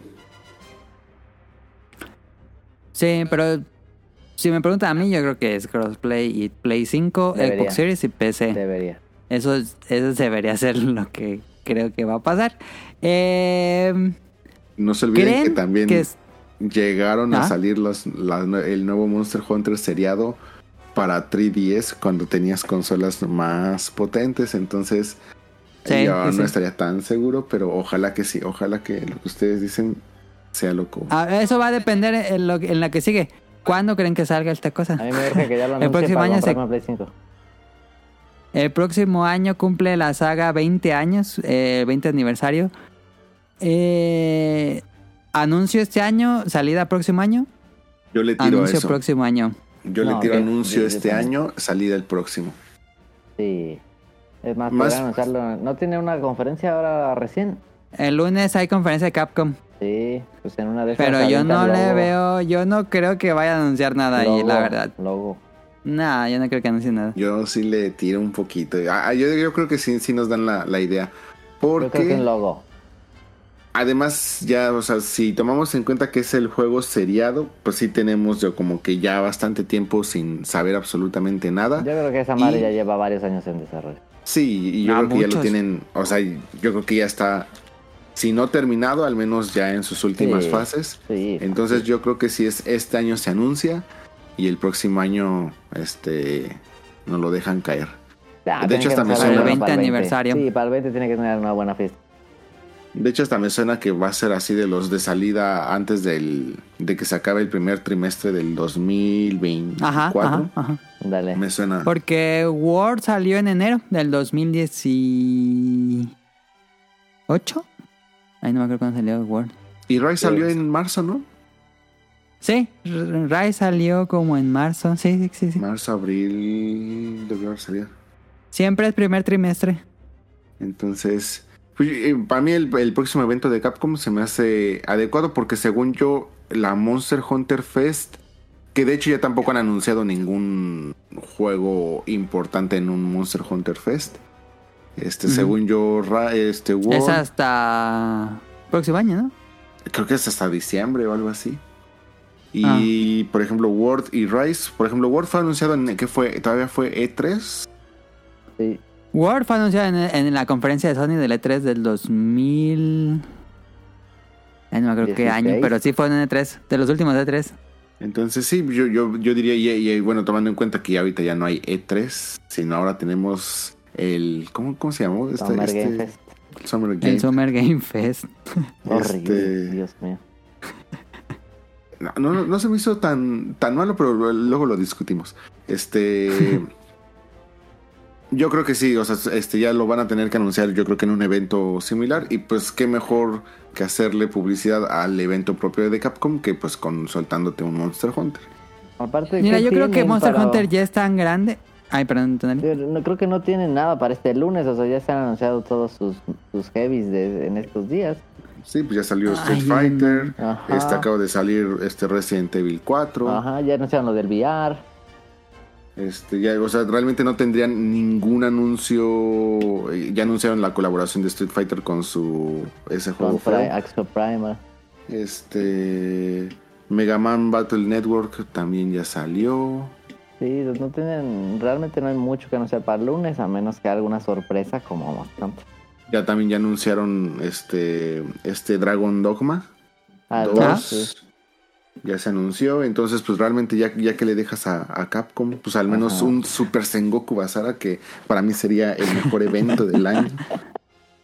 Pero loco. yo no veo ta- a Capcom promocionando tanto eso. Yo, mira, yo no quiero sonar pesimista, pero yo siento que ese evento va a ser para hacer puras actualizaciones de juegos. Lo que le sigue a, a Street Fighter, lo que sigue con Exoprimal, lo que va... Dragon Dogma. Me imagino que va a haber un DLC para Resident Evil 4, pero... No sé, siento que Monster Hunter es tan, tan grande para Capcom que ya no, eh, ya es separado. Ellos le hacen su evento. Entonces, los últimos eventos de Monster Hunter han sido su propia transmisión. A lo mejor en el evento dicen, habrá una transmisión de Monster Hunter el Ay, próximo tal. un logo. Y ahí va a ser todo Monster Hunter World 2 o 6. Un logo. Bueno, que ahora también depende mucho de a quién se lo vayan a prestar, porque según yo, Rise sí fue también soltada en un Nintendo Direct. Entonces, ah, sí, cierto, sí. Sí, si sí, se lo van a dar a Nintendo, pues yo creo que Nintendo sí se lo va a guardar para su próximo Claro. Nintendo Direct, que quién sabe cuándo vaya a ser. Y si se lo van a dar, Pero te imaginas el próximo Monster Hunter para Nintendo. pu- pues es que eh, no podemos quitarlo como una posibilidad. O sea, nos, lo, nos lo aplicaron en Wii. O sea, si, si lo vemos como en consola tipo downgrade, nos lo aplicaron Ajá. en Wii, nos lo aplicaron en 3DS. Entonces, Pues, este. La ventaja, bueno, la única esperanza que yo tengo ahorita es de que World vendió mucho más que Rise. Sí. Entonces, eh, si se van, si, si lo van a agarrar por la excusa de las ventas, por el número de consolas de Switch, yo ahí sí digo, bueno, tienen más eh, ventas en, en consolas Mercado. de nueva generación. Pero, vamos, ya lo han hecho. Entonces, no, no lo descarto. Pero pues sí va a depender mucho de a quién le van a prestar el juego. Si se lo van a prestar, por ejemplo, a Sony se lo prestaron para World. ah, sin ser exclusivo, pero al menos le dieron la, la- la noticia. Entonces, yo creo que también las compañías grandes sí lo van a querer utilizar para sus eventos. Ah, evento. E igual y- Mañana en Xbox lo anuncian. e igual y. Capcom dice, no, pues ahora no se lo va a prestar a nadie, lo necesito para mi evento y no lo aventan el, el lunes. hace que Microsoft dijo, ¿cuánto quieres? Puede ser, puede ser. Yo creo que es. Y no, no sé. Estaba a punto de decir. Yo sería el único Monster Hunter que no jugaría, pero ya me voy yendo. Pero no va a ser no exclusivo de Xbox, claramente. Nada más la Sí, presentación. exacto. Pero sí me veo comprando, yéndome a comprar un Xbox nada más por jugar Monster Pues Hunter. medio Japón, ¿no? va a estar interesante cuando lo anuncien. Eh, a inicios de año, eh, la revista Famitsu siempre como que va a entrevistar a desarrolladores. Y lo que dijo, le preguntaron a, mm, a Ryoso Sugimoto, que es el productor de la serie, eh, que cuando vamos a tener noticias nuevas. Bueno, noticias de la serie. Y su respuesta en esa Famitsu fue Tokyo Game Show. Mm. Pero en Tokyo Game Show ya ni anuncia nada, entonces quién sabe. No, Es se han anunciado. Bueno, los eventos previos sí nos sueltan cosas, ¿no? O sea, Eh, lo, tengo rato. Ajá. lo utilizan más que nada para los eventos digitales y todo eso, pero, o sea, no propiamente del evento, porque pues ya ni siquiera hay conferencias como tal. Ajá, ajá, ajá. Pero, pues según yo sí los utilizan. Podría ser. No, Yo no lo vería. En el. EGS 2023 anuncia el nuevo Monster Hunter. Yes. Digo, Tokyo TGS, TGS. Ah, TGS. pensaba que era un gajo, pero. me equivoqué, me equivoqué. Eh, pues quién sabe. Eh, pero sí, yo creo que creo que todos aquí estamos en que lo anuncian este año y llega el próximo. Sí, yo creo que sí. Ya, ya es hora. Ojalá. Ojalá. ¿Cuánto llevamos de Icebreak? ¿De Iceborne? Iceborne, o perdón. de Sunbreak. De, Iceborne, perdóname. De Iceborne 2019 creo que salió. Si no me equivoco. No, 2018 Iceborne, ¿no?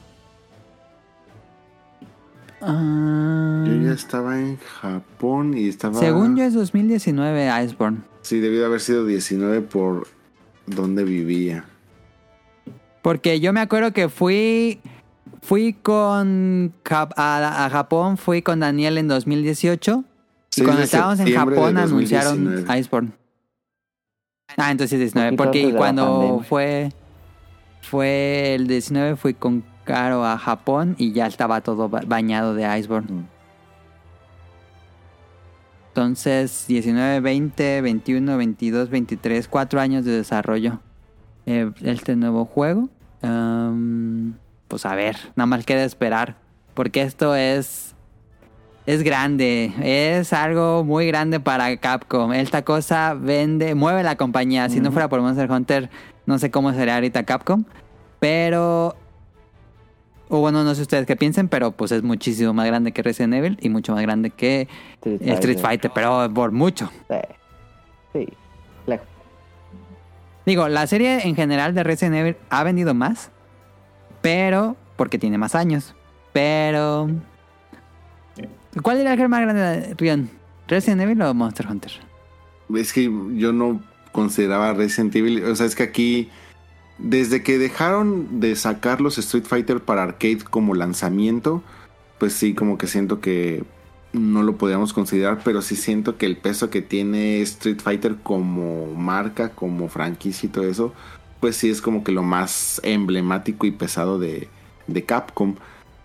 Por ventas. Pero en pues, números es muy bajo. por ventas, pues sí, definitivamente, pues ya, este Monster Hunter, pues se le se ha hecho como que su su su franquicia insignia, Ya, ya vino. Ajá. pero Ok. mm, no sé, yo, yo pensaría, yo, yo no veo este que exista Capcom sin Street Fighter, no, no sé por qué. Sí, no, es como. mm, pues su proyecto insignia. Tal vez no es el más popular, pero es insignia, sin duda, por eh, cómo ha permeado la cultura popular. Más de ventas, sino en cultura popular. Y un poco eso era Mega Man en los noventas, pero ese sí lo dejaron morir muy feo. Am, pues bueno, este, creo que allá hablamos bastante de Monster Hunter. No sé si tengan algo más para pasar el tema. No, yo en la, bueno, es que una de las preguntas que tenía ya se fueron haciendo como en, en la, en la conversación, pero así Ajá. ya nada más como que la última, ¿qué es lo que independientemente de que salga en Switch, Switch 2, PlayStation 5, este, y pase lo que pase, qué es lo que no quieres que vuelva a salir? O que vuelva a pasar con el, con el No, juego? pues los, Los los, en- pajaritos de los colores. endemics. Esos ya, por favor, ya, no mamen. Y Tonali, Tú, Tonali. Mm, si los endemics a mí me cagan. Em, y a mí me gustaría que tuvieras el upgrade de la comida, del- de, la animación de la comida. Como antes, que primero Ah, tenías poquita estaba bien comida padre. y luego tenías más y luego tenías más y así. Y por, Sentías que ibas progresando en la cocina, perdón. perdón, y por último, Dangos, no Ustedes- quiero que regresen los dangos. Zancos. Este, ¿qué monstruo quieren que esté en el juego? Sí o sí, ya sea que regrese, ya sea que se mantenga. Obviamente, pues no, no necesitan decir los que van a estar así de, de No sé quién va a decir de Adam. ¿Quién? Devil yo, porque no estuvo. Devil ya tiene que estar, porque no lo pusieron en No estuvo Rise en y Rise. Sombreak se mamaron. Sí, se mamaron. se mamaron. Yo, pues diablos. Diablos, pero ese sí ha estado en todos los perros Diablos, juegos de la serie. Diablos, diablos. Diablos No entiendo máximo. la fascinación de Capcom con Diablos que lo ponen en todos los juegos. Bueno, a ver, ¿qué, qué monstruo quisieras que regresara? Mm, mm. y un popular opinion, el, el Kut Kut. Ah, gran monstruo y nunca lo regresaron. Que regresó Kut Kut. Y tenía... ¿Tú, Rian? Bueno, pero si me preguntan a mí, no. ah, la guía Cruz, es cierto. A mí me encantaría de nuevo la pelea de Jen Moran. Ok. Pero así más chida, tuning. Que en la comunidad de Monster Hunter hay un gran, pero un gran, gran, gran número de jugadores que pide el regreso de la guía Cruz. No mames. Pero Jen Moran no era bajo el agua forzosamente. no era el de no, la es el arena. de la arena. Ah, sí, cierto. Ese está, pero que lo hicieran más épica. Sí, se puede más épico. Cuando le pegas así al, al gong que sale y... Y empieza... Este, La canción. ¿Cómo se llama? No sé qué. Es- Me encanta esta pelea. Extraño a Estuvo Lao Shan. La Lao Shan también. Lao Shan tiene mucho. Gravios tiene mucho que no regresa. Gravios no me encanta. Gipseros tiene muchísimo Gipseros que no regresa. Puede que, puede que, pero siento que a Capcom no le gusta mucho. O bueno, por lo menos al equipo principal de Monster Hunter. Pero que regresen monstruos de Frontier. Ya lo hicieron con Sunbreak, con espinas. Y Ah, se quedó en espinas nada más. Yo dije, ay, ya van a Y nada más pusieron espinas porque yo siento que ahí como que no se llevan bien los dos equipos, no sé qué pasó. Eh, pero no les gustan los monstruos de Frontier, siento yo. Está raro. Tuvimos nada más en, en que fue en Freedom 2 a Hypnoc. Que bueno, que en inglés se llama que, que regresó de Hypnocrize.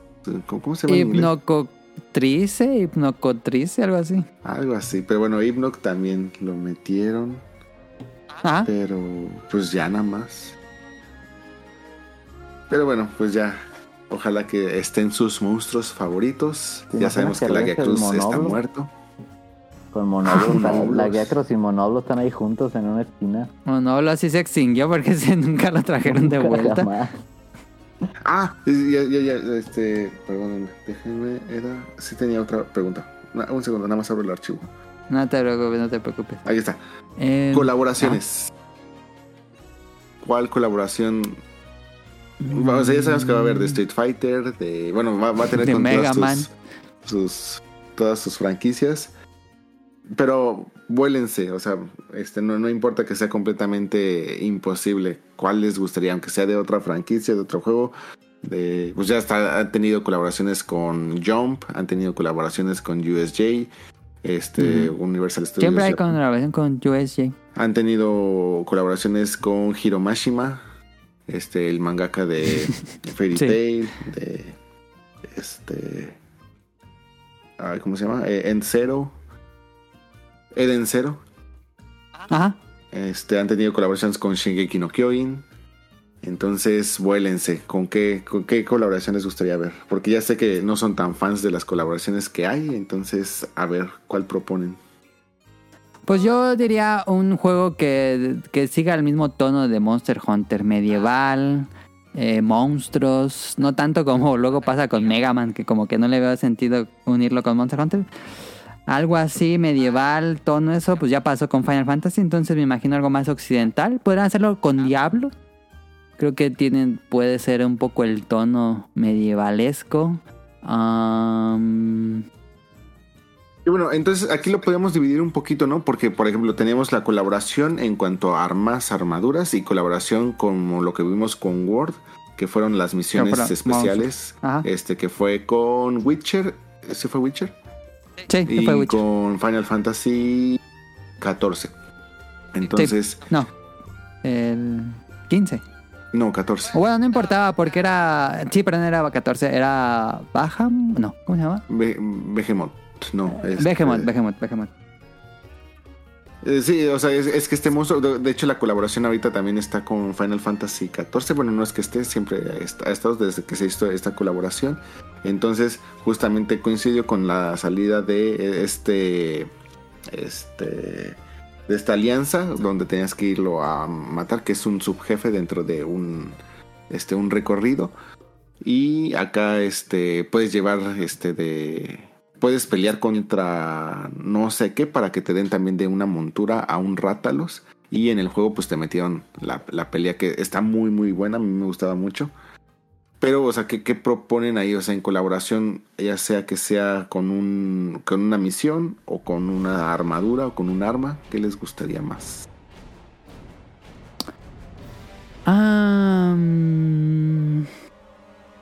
Yo estoy pensando como en armas icónicas. Ajá, ¿cómo qué? Mm, Ya me gustaría con Dead Cells.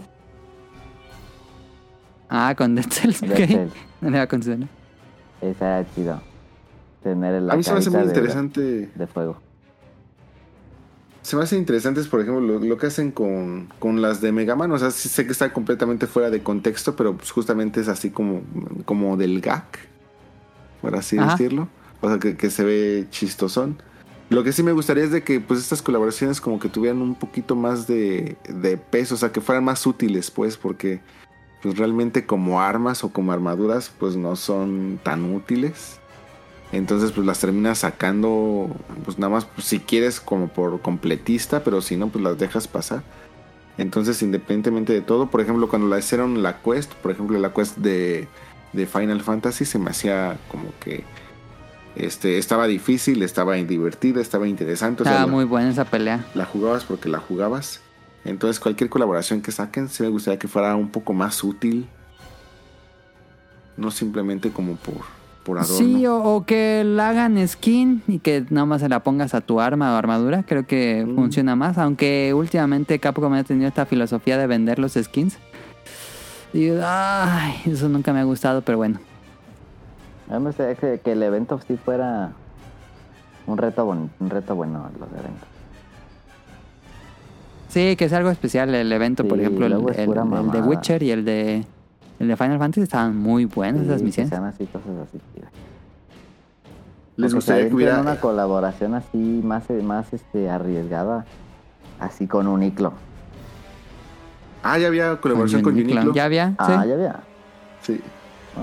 Traía una playera bien fea, yo me acuerdo. Les gustaría que Una playera fueran blanca con algo. de tiempo limitado y que después ya no regresaran las colaboraciones o que estén siempre disponibles.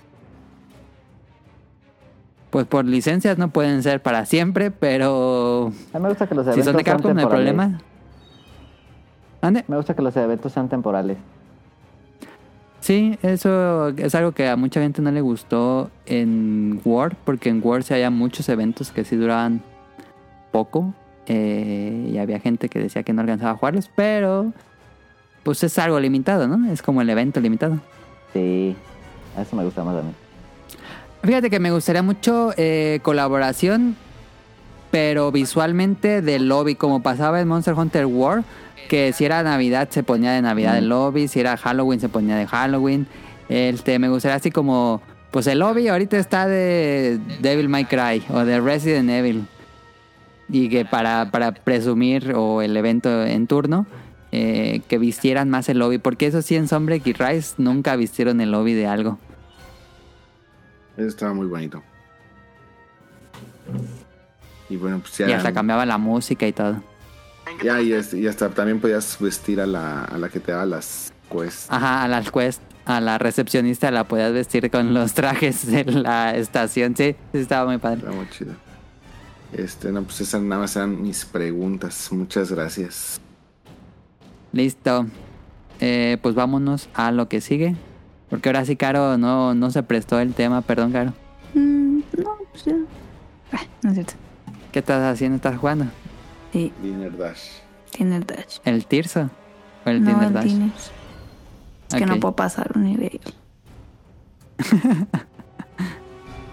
pues bueno, escuchen este opening y ahorita venimos.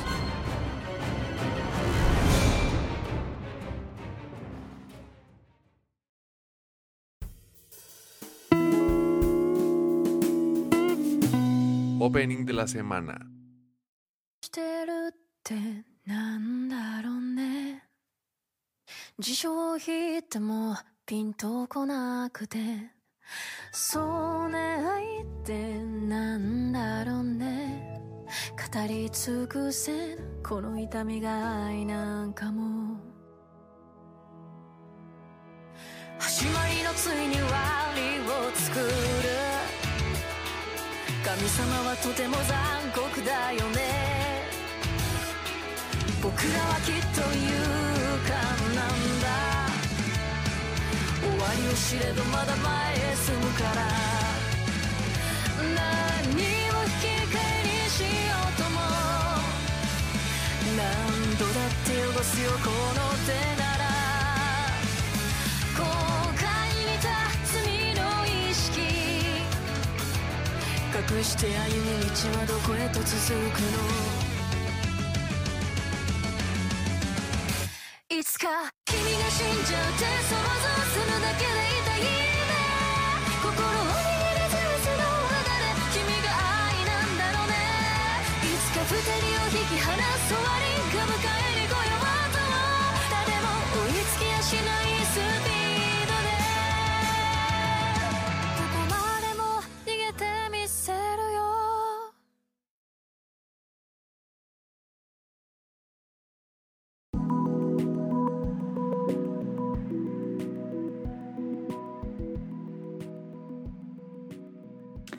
Escucharon la canción I No Uta de Chiai Fujikawa y la serie es My Home Hero, que la de esta temporada ya va a acabar, creo que le falta uno o dos episodios para que acabe.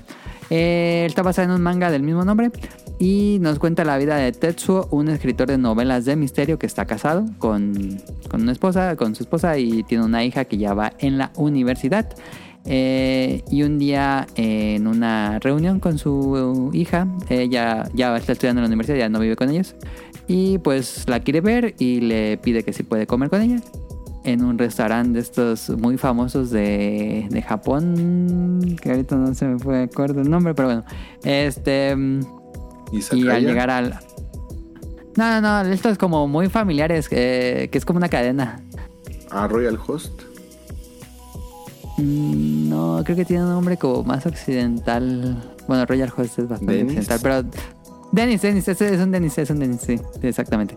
Él, se reúne con un Dennis, con su hija, eh, y ella llega con una gorra, lentes negros y un cubrebocas y se pregunta por qué está tan cubierta. Y eh, ya le llega la comida y para comer pues se quita todo lo que trae encima y pues se da cuenta de que está golpeada, que se ve que tiene moretones en la cara y todo. Entonces eh, le pregunta este Tetsu a su hija si él sabe que está saliendo con un chico que no se ve como muy pues buena persona, la verdad. Entonces le dijo que si la golpeó, si tuve, tuvo alguna especie de pues violencia física contra ella y ella no quiere responderle y se va enojada porque no le gusta que indague en su vida y él eh, pues se, preocupa por su hija, la empieza a perseguir sin que ella se dé cuenta para ver pues qué está pasando con ella. Y eh, él te, su novio está claramente dentro de una banda de malhechores en Japón y eh, lo a él bueno él al estar persiguiendo a, a su hija eh, sin que ella se dé cuenta claramente los pues esta especie de mafia yakuza eh, se dan cuenta de que le está viendo sin, sin su permiso lo golpean le dicen que no vuelva a seguir porque se dan pues no saben si está buscando al novio de la hija, a la hija, entonces lo, lo instigan de que no vuelva a hacer eso. Y eh, voy a spoilerles el primer episodio, el momento fuerte. Eh, él llega a la casa de su, al departamento de su hija sin que ella esté, él tiene llaves, se mete y llega de repente su novio. Su novio empieza a hablar por teléfono, él se esconde en el departamento y se da cuenta de que es una persona horrible su novio y que realmente está golpeando a su, a su hija y que incluso ya ha asesinado a varias mujeres más eh, que antes fueran sus novias. Entonces este Tetsuo eh, hace justicia por su propia mano y a partir de entonces va a intentar de que nadie se dé cuenta de lo que ha pasado y por supuesto la mafia está detrás de él y detrás de su familia y tiene que evitar que los pues los inculpen y los desaparezcan de repente. Entonces, esa es la premisa de este anime. Eh, al principio cuando lo supe de este anime yo dije, ah, suena como Taken o como John Wick a veces. Pero eh, la serie es muy realista, muy, muy realista. No esperen nada de acción, pero casi nada de acción. Todo es intriga de ver cómo se las ingenia para, pues, un poco seguir con vida. Pero no vayan a esperar balazos ni esperen cosas así, porque si es este. Alteza, podríamos decir pausado. Me parece que los tres, primeros episodios tienen un ritmo muy bueno que te mantienen al borde del asiento para saber qué va a pasar. Siento que la serie tiene un cierto. ¿Cómo decirlo? Se estanca un poco. Porque nada más le están dando las vueltas al mismo asunto. Y dices, ya pues, que pase algo más. Eh, y ya va a acabar, entonces este mm, no quiero spoilear nada de qué pasa más adelante. Pero es buena, la premisa es buena. Siento que se atora un poco, pero tal vez porque yo esperaba que pasara algo más emocionante. Y no, la verdad es que él se las ingenia interesantemente, pero no esperen nada de acción ni nada por ahí. No sé qué les pareció. La canción de Ainouta significa canción de amor. Y este, el manga es este, bastante popular por, por acá. Es uno de Ajá. los este, mangas más populares que tiene Kodansha. Kodansha, digamos que es la competencia de Shueisha, Ajá. que tiene la, la Sí. Shonen Jump. Y cada que sale un nuevo Tonkobon es de los este de los mangas que más se, se promocionan en, en los puntos de venta. Este, no estoy tan seguro, pero eh, yo me parece que ya había visto noticias de que es de los mangas que se tiene planeado hacer en algún tipo de live action, no sé si como tipo Se película presta completamente como- para... o como Ajá. serie, pero sí no no no no les sorprenda que un poco vaya a haber un, un anuncio de esto porque según yo ya estaba incluso en pláticas y todo eso. Y bueno, no, no, yo no lo he leído. Lo, lo conozco porque es de los más populares por acá, pero este la premisa suena bastante bien. Me, me remonta un poquito a los juegos justamente de, de Yakuza. Entonces, Ajá. como que este está interesante, como que vale la pena. Yo creo que sí le, le voy a echar una leída ahora que este Yo siento que el manga está mejor porque el anime, hijo, la calidad de animación sí está muy pobre. ah, Empieza bien, pero se cae la calidad. A mí la calidad de la, en la ilustración, eh, al menos en lo que había visto en las portadas, que es lo que principalmente he visto por acá, no se me hace como que un dibujo muy interesante, pero pues es que aquí casi muchos de los mangas ya más de esa temática como que comparten mucho este estilo de, este, de ilustración o de trazos. Entonces pues ya como que está como que en el común, pero yo creo que sí le, le voy a echar una, una leída. Este, yo casi recuerdo que el último tomo está una chica este, en la portada. Este, creo que era el 21 algo así, no sé cuántos vayan. Este, pero, No sabía que era tan largo. Entonces claramente no va a acabar en el anime. pero la portada de la, de la última, este, a mí me, me- me gusta porque es, este, el, la portada pues está, está padre. Me, me gusta y les digo, pues ya es muy popular, entonces cada que sale un nuevo tomo es así como que te ponen ahí, este, los cartelitos y todo. Este, y la portada me, me- me gustó por, por la chica, no, no, sé, no sé quién sea, no sé si es hasta incluso la, la hija que mencionan o ya hasta incluso estén en otras cosas, pero pues sí, le aprovecharé eh, ahora que vaya por alguna tienda, comprar el uno y a ver qué tal. Sí, creo que la premisa es buena. Me gustaría, me encantaría.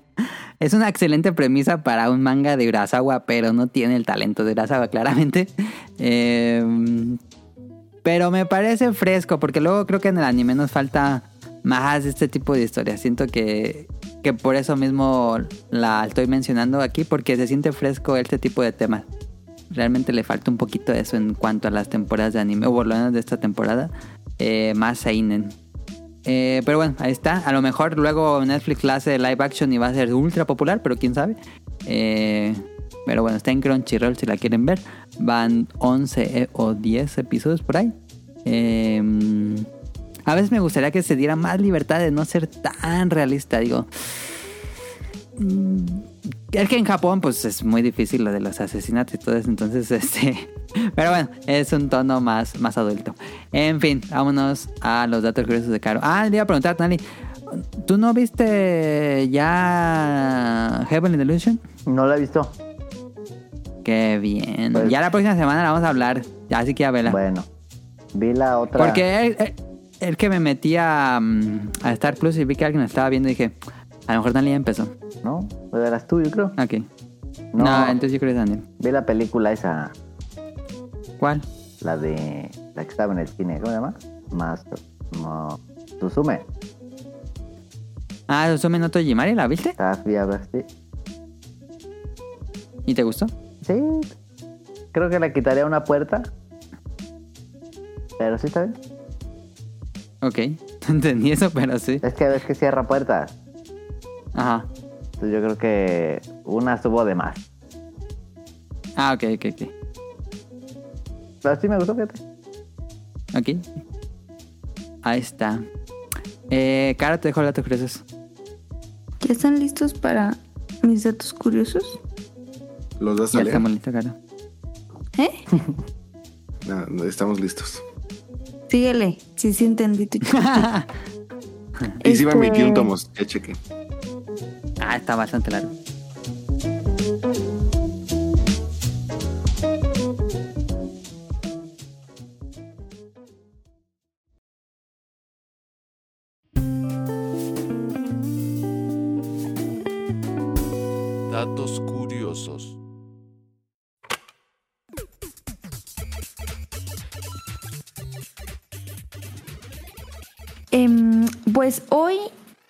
A traer. No sé si hoy se metieron a Google, pero si se metieron a Google, están dos scones en vez de las O de Google. Entonces, Tengo mucho que no me meto a Google así tal cual. entonces yo dije, claro, ¿por qué no hablar de los scones? ¿Por qué Google? ¿De los ¿Por qué? qué hablas como idiota? Qué grosero eres, Tonali. este dice que mm, que porque a ver, espérenme. Dan, denme un segundo. Es que Net- Ok. No, no se preparó, Adán. No, es que aquí Netflix está Vine aquí a hacer la exposición, profe. Ya. Pues, A ver, ok. ¿Por qué Google, Google le dedicó eh, un día en su portada a los scone br- británicos? con ¿Qué es un Skun para empezar? Un como Scone. un biscuit.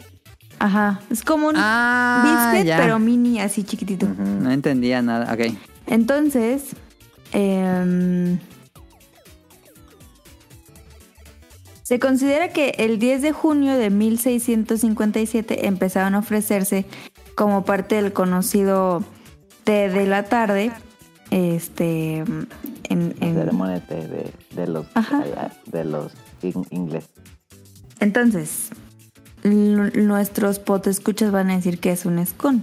Los scone son una especie de mini pan dulce que se consume a la hora de la merienda. Los más tradicionales suelen llevar pasas.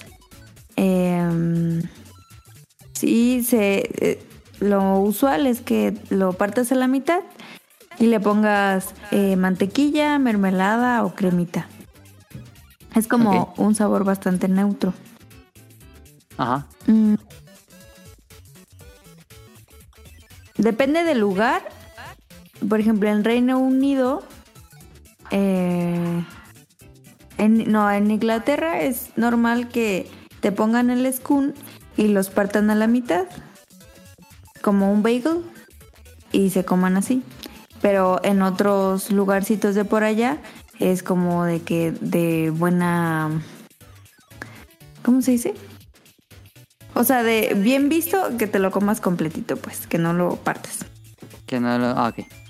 Eh, scone se significa un trozo de pan. No, hombre, son bien creativos. Eh, se ¿Tú supone. probaste un Skun allá, Tonali? Sí, Y Y están, están buenos. buenos. es- sí, todo- pero- Como toda la comida británica horrible. No, pues está normal. A mí hasta a mí me gustan los biscuits. Luego yo compro biscuits así, pues me gustan. Ay, a mí no me gustan. No es que Tampoco. digas, uy, es el epítome del pan dulce, pero Es que a veces se me hace muy seco, pero bueno. es muy seco. Ajá, a mí también. Dice que los primeros scone se, horna- se horneaban sobre piedras calientes y eran consumidos por escoceses como una comida básica. Después los scone fueron evolucionando y se adaptaron a los nuevos gustos de la realeza. Y eh, después se comenzaron a preparar con harina de trigo, con levadura, con levadura de cerveza. Y con eso hicieron los scone más ligeros y esponjosos. O sea, antes se comían casi casi que piedras, porque si estaban bien culeros, imagínate antes. Eh, Dice que la nobleza británica adoptó a los scones como una exquisitez de lujo reservada para ocasiones especiales, servidos con mantequilla y mermelada. Y pues esto fue un elemento indispensable en todos los banquetes reales, fiestas aristocráticas y obviamente en las ceremonias del té. Eh, la duquesa de Bedford eh, ella fue la que puso como tradición comer eso en- en la- a la hora del té. Y dice que porque el- como que la realeza comía muy poquito, dice que las comidas eran como muy escasas entre el almuerzo y la cena. Y la señora pues tenía hambre en la tarde, le daba hambre. Aquí comemos Ajá. elotes, allá comen scone. Dan un pan muy aburrido. Ajá. Sí. Entonces dice que para satisfacer su hambre, eh, empezó a pedir porciones de té acompañada con scone. Ah, ya. y, así fue que por una doña que tenía hambre en la tarde, fue que se puso como tradición. hizo la tradición. Ajá. Ok. Y pues es como un símbolo de elegancia y sofisticación. Y pues hay muchas variaciones de scone. Sí. Mm, algunos son ligeros, algunos son Salados. salados, algunos tienen frutas, algunos tienen pasas, eh, Ajá. algunos le ponen avena, algunos les ponen, le quitan el gluten, algunos tienen scone de queso, de hierbas, salados, dulces. Y esa fue la historia de los scones. Bastante aburridos mis datos curiosos, sí, Sí. pero se sacó. Qué Pero el pan, el pan es aburrido más bien. En México venden scone. Eh, yo he comprado. ¿En dónde? Pero aquí los hacen en las panaderías esas más fresillas. Ah, Aquí los hacen más como tipo galleta. Ah, ok. Una galleta Me grande. imagino que en Japón han de vender scone. Ah, Yo ¿sabes cómo? sé que es un Skun. ¿Sabes cómo? Como los que compra mi papá que son este integrales de chocolate. ah, de los de tu amiga Adam. Ándale. Sí, de la... mm, Ándale así. Ay, se me fue el nombre como de esa marca. Integralitas, ¿o Que cómo se obvia- llama? obviamente nadie nos entendió. Pero Sí, como ya esas. sé, pero... Sí, sí, sí, sí, es una cosa muy... Pero si están en su lab, pues googleen Skun y van a de saber de Adam. qué hablamos. Skuns. No, ma, no me ni cómo se llama esa chava. Pero así haz de cuenta. Que Entonces, son más sí, galletosos. Más como más ¿Cómo? Sí, ya sé cuál es. como entre galleta y pan, Ajá. porque no es Se llama galleta. Skun, es S-C-O-N-E-E. Ese es con, ¿no? Scone. con S-O... No, es. S-C-O-N-E-S. Cones. Pero sí Eh. las venden. Ah, Y sí, en, A ver, en mucho de México, Skun, pues pero más. ¿alguien se acuerda de los Kushkins? ¿Verdad? no. De los A Kushkins. ver, googleo Kushkins. No, lo- no creo que lo encuentres porque ni siquiera me acuerdo cómo se escribía. ¿Qué es ¿Y qué era eso? Ah, fueron, yo creo que si no mal recuerdo, fueron los primeros, este, las primeros muñequitos o figuras de estos que tenían como pelitos de, de, de liga, que, o sea, que eran bolitas, que tenían así como que una carita y en vez de ser una pelota así dura, eh, tenían como que pelitos de liga que podías estirar y todo eso. Entonces, eh, esos creo que los trajo la primera vez Danone o algo así. No me suena. No, tampoco. Puse King Kush, pero son puras. Es una variedad de marihuana. Ay, Cannabis.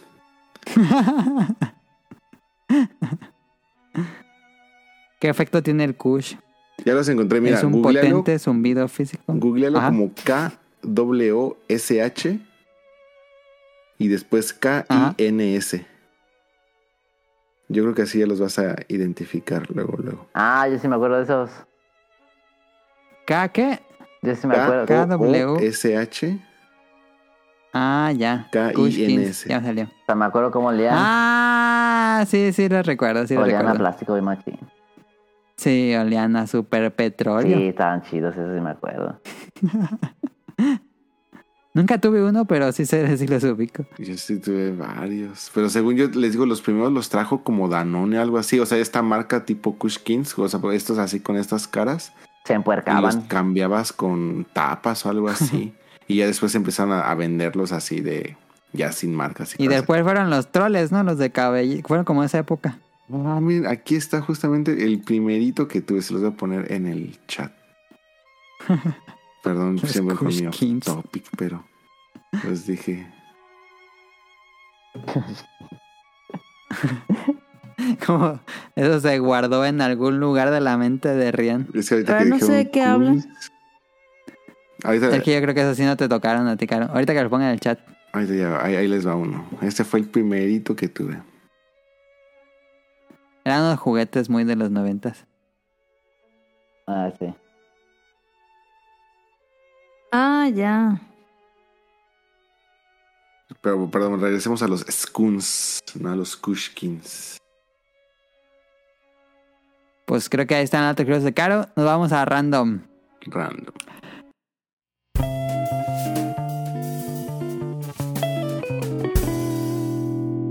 Random.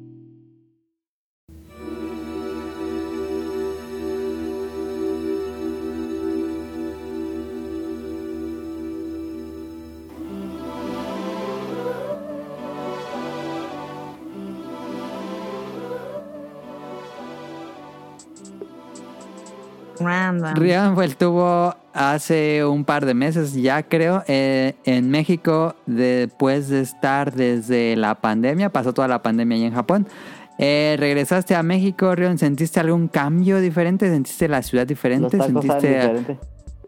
peor, mejor, cosas este, Sí, lo que tú recordabas? Ya, ya sentí la, la, la ciudad muy, muy distinta. La, sentí bastante llena. No, fíjate que de sucia no. Hasta eso Huele bien feo. siento que ya lo ya no la veía tan sucia.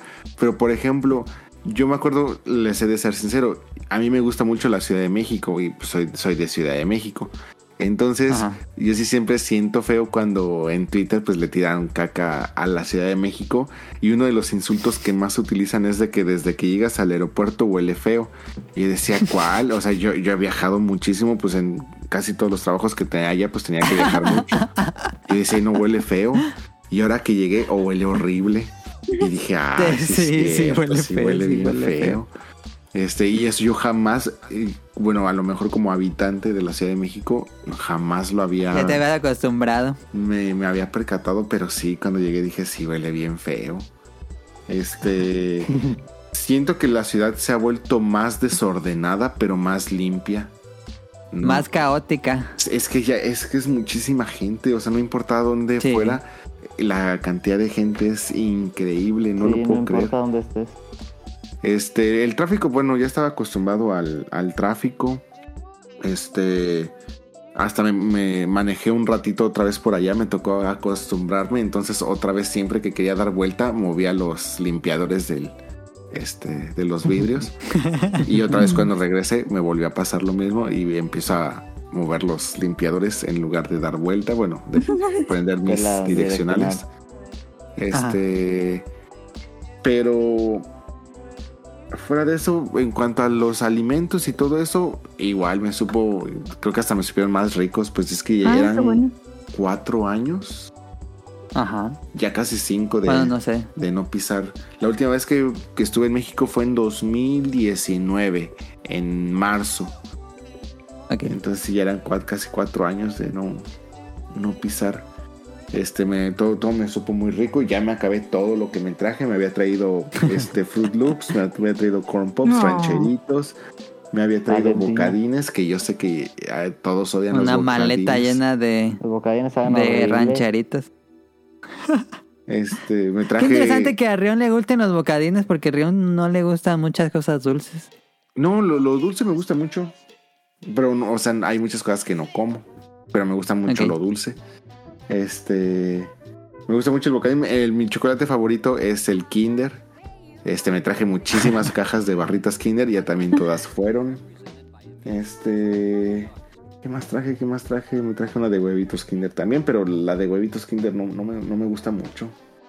Oh. Este. Sí, diferente el sabor. Sí, sí, sí, sabe diferente el, el huevito y el chocolate. Sí, no, la barrita es, es, es la buena. Me traje mini mamuts. También ya fueron. Ay, qué rico. Este, fueron así de las cosas que traje. Lo que sí me sobrevive y estoy muy enojado con todos porque nadie me dijo que vendían galones de salsa Valentina. Y pues me Ya traje de les esos. venden a granel. Este, me traje de esas, entonces todavía tengo bastante salsa Valentina, agradecido con el de arriba. Y, es de más arriba. y pues creo que fue así como que lo, lo más relevante. Siento que, que México está cambiando muchísimo. Siento que ya la gente es muy agresiva. Sí, bastante. Este, muchísimo como que a la defensiva.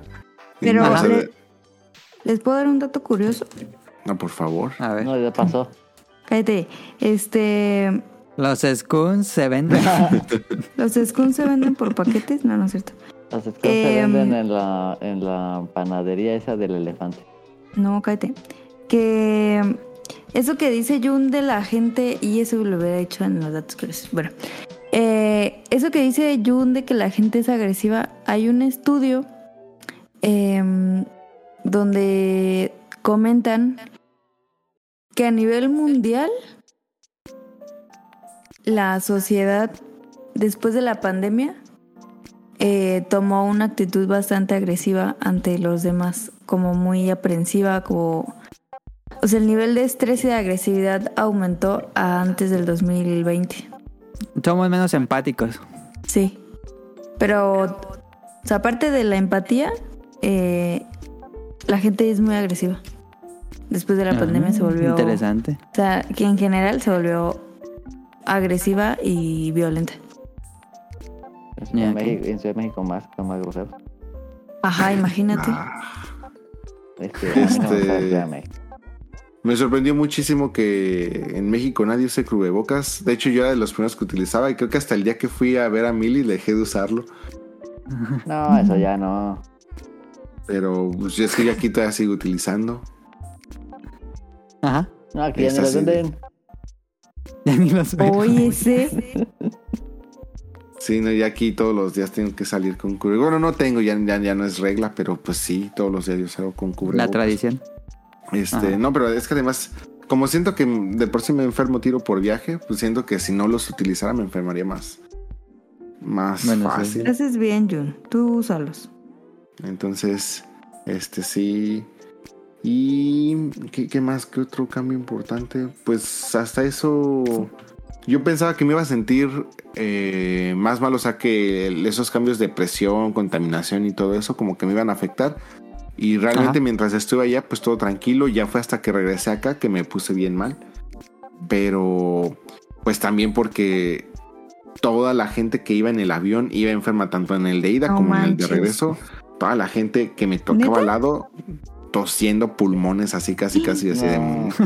Eso sí, algo que me sorprendió también muchísimo y pues sonará malinchista, no lo sé. El avión de México para Narita, o sea, ya en el que me regresé, Olía feo. terminó hecho un asco, ¿no? Pero terminó así.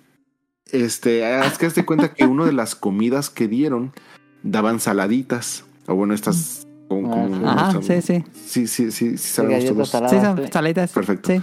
Este, entonces, así de, de verdad, había unos, unas partes del asiento que estaban así, no, pero así atascadas, o sea, como, pero no, no, es ni Parece siquiera, que pasaron por un desierto. gente. fue así de que, no, no es de que se, se te caían, ¿cómo le llaman ustedes? ¿Boronas o moronas? Boronas. Boronas dos. con B. Con B, perfecto. Entonces, digamos boronas. Eh, No es, no es así las pequeñas boronas que se te pudieron haber caído. Era así toda la galleta pisada, No, no. muchísima no manches. basura.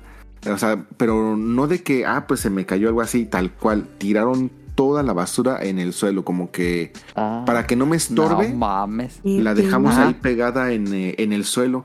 Yo me quedé así de, ah, no manches. Eso sí también debo de admitir, no éramos solamente mexicanos, o sea, sí había varios japoneses también.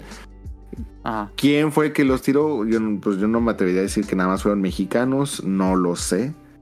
Porque pues, no sé quién estaba Pero los sentado en la japoneses son muy limpios en ese aspecto. Sí, o sea, pero es que yo no puedo aventarme el comentario de no, fueron nada más los mexicanos porque no me consta. No, no sé quién iba sentado en esos lugares. Pero es que no fue nada más así, no fue de que, ah, uno o dos lugares. En serio, eran fácilmente como cinco o seis filas que estaban hiper cochinas, pero cochinas lo que le sigue. Y yo sí me quedé así como que muy sorprendido de que dije, ya estaremos llegando como que a ese nivel de, de valemadrismo. Otra cosa que también siento es de que antes, pues es que también cuando hablabas de ir a Japón, pues sí era como que, ah, no manches, vas a ir a Japón. Y ahorita pues yo siento que ya es un viaje más normal, o sea, más accesible. Sí, yo también para siento eso. todos. ¿Crees? Sí. Es- Se volvió un poco menos accesible después de pandemia porque duplicaron los precios, pero eh, por lo menos en Instagram a cada rato veo que hay gente en Yo Japón. también. Yo, o sea, ya ahorita ya veo a todos en Japón. Y bueno, yo ahorita no, no voy a mencionar nada porque no sé si escuchen esto, pero sí puedo decir que ya cualquier persona viene a Japón. Entonces, ponle tú que ya ahorita pues ya más personas este de cualquier tipo de nivel socioeconómico, pues ya es más fácil que venga y lo empiezas a notar muchísimo en los servicios, porque ahora también eh, de Narita tomé un autobús para ir a Tokio. Ese autobús yo no lo tenía ni reservado ni nada. Dije, ahí, a ver a cómo me muevo. Y ya luego, luego ahí de los autobuses que, que estaban disponibles, no era limousine bus. Este era así de los que como que salen más normalmente. Este, pagué que dos mil yenes, algo así, para que me llevara hasta, hasta Tokio. Bastante barato. Ajá. Iban conmigo, iban conmigo chinos, iban conmigo mexicanos, japoneses. Lo mismo, basura de todos los que llegaron, compraron en el combini y tal cual. O sea, es que no fue, lo metemos a una bolsita y lo tiramos ahorita que nos Ahí bajemos. lo dejaron. Así tal cual, pero así, es que fue así tal cual. No, no, no. No estoy exagerando nada así tal cual, como que ustedes se, se terminan las papitas y al suelo. Y la tiran al suelo, qué pedo. No, no es, o sea, todavía, por ejemplo, me ha tocado viajar en, muchísimas veces en autobuses en México y es a lo mejor, oye, me da flojera, no la quiero tirar, pero al menos la meto en, como que en la bolsita del asiento. Ya para Ajá, que en quien el limpie- donde va la bebida. Ajá, ya para que quien limpie pues la agarre o algo así. Eso lo vi muchas veces, pero no era en el Sí. suelo o incluso hasta en el asiento. Esta gente era en el suelo y ahí sí me consta que fueron tanto los chinos como los mexicanos que agarraban la basura y tal cual la tiraban en el autobús. Y yo sí estaba así como Qué que sorprendido de no lo puedo creer. O sea, eh, es algo que yo nunca había visto. Entonces yo sé que mucha gente va a decir que soy muy mamón porque como me pongo así por basura, pero es que el ver a gente que la tire así nada más en el autobús en el suelo, sí me causa como que mucho, no sé. Y sí, o sea, Creo que sí nos debería sorprender siempre que, tire, que pase esto. Este, No deberíamos normalizarlo. mal. tomando en cuenta que pues mucha gente que a lo mejor no tiene la mejor educación, no quiero hablar de ningún tipo de sector porque yo creo que eso no está ligado a, a ningún tipo de sector ni ningún tipo de Nah. nivel socioeconómico. Más bien es Este- de educación. Pero sí, o sea, yo siento que ahorita ya el viaje a Japón ya dejó de ser tan especial como antes. Incluso también hasta el vivir en Japón, o sea, ya ahorita ya hay tantas opciones para venirte a vivir a Japón que lo único que necesitas pues es técnicamente pagarte una escuela de japonés y ya puedes vivir aquí sin ningún problema. Entonces, Ujú. yo siento que ya dejó de ser como que bastante especial, dejó de ser como que algo muy raro. Entonces, y ahorita como que sí mucha mucho tipo de personas, cualquier tipo de personas pues ya puede venir aquí y ya vamos a empezar a ver como que muchos de los problemas que antes se hayan muy raros o no veíamos como algo normal. Entonces, este, por ejemplo, no me quiero ni imaginar, o sea, esta gente cómo ha de dejar las habitaciones de los hoteles No manches. Y más si es- Saludos a Cadasco, él tiene historias. Y más si son de este tipo de personas, o sea, del típico mexicano de, ah, pues estoy pagando, pues que ellos lo hagan o algo así, que no me Ajá. sorprendería. Eh, el mexicano déspota, que también, insisto, no, no es de ningún sector este, en particular, puede haberlo en cualquier nivel, que traten también mal a la gente, que traten de sobajar eh, a los que atienden, que sean groseros, por ejemplo, con los improperios que le puedan hacer a la gente en la calle. Y más aprovechándose del ah no me entienden así que les voy a empezar a hablar y a gritar a las chavas aquí en la calle cosas así. Ay, qué y ya me ha tocado ver eso sí me ha tocado ver en historias de Instagram no voy a decir más porque posiblemente estén escuchando esto no lo sé pero se ven mal sí se ven mal tirando basura eh, molestando a las chicas en la calle no es Es chistoso que si tú vas a otro país tienes que respetar las normas de los, del otro país. O sea, que tu país puedes hacer lo que quieras porque nadie te dice nada, pues eso es otra cosa. O sea, te tienes que adaptar. No mames, pinche gente. Pero es que yo siento, o sea, por ejemplo, yo siento que ahorita en México, gracias a todo el. eh, todas las chicas que han estado alzando la voz, ya incluso ya en México no es tan fácil Mm. que, es- que seas tan grosero con las chicas en la calle. Por ejemplo, eso sí también me sorprendió. Ahora sí he visto más en México a más chicas con faldas, con shorts. Y que la gente pues como que ya lo empieza a ver como algo normal. Eso sí también me sorprendió, que creo que es algo positivo. Pero que vengas aquí a Japón y que te aproveches de que, ah, no me entienden, entonces vamos a incomodarlos, a gritarles cosas. Y obviamente en, el, en la historia que yo vi, eh, la chica, pues como siempre, o sea, ni siquiera los, este, los volteé a ver, pues en el momento en el que ya detectas que es un extranjero que te está hablando, algo así, como que hasta mejor se caminan rápido y, y se van, ¿no? Pero el hecho de que lo graben como algo chistoso, como algo de risa, de jiji, a mí, mira, o sea, para empezar, miren cómo estamos grabando a gente en la calle sin su permiso Ajá. y más si es una empezando mujer, por ahí.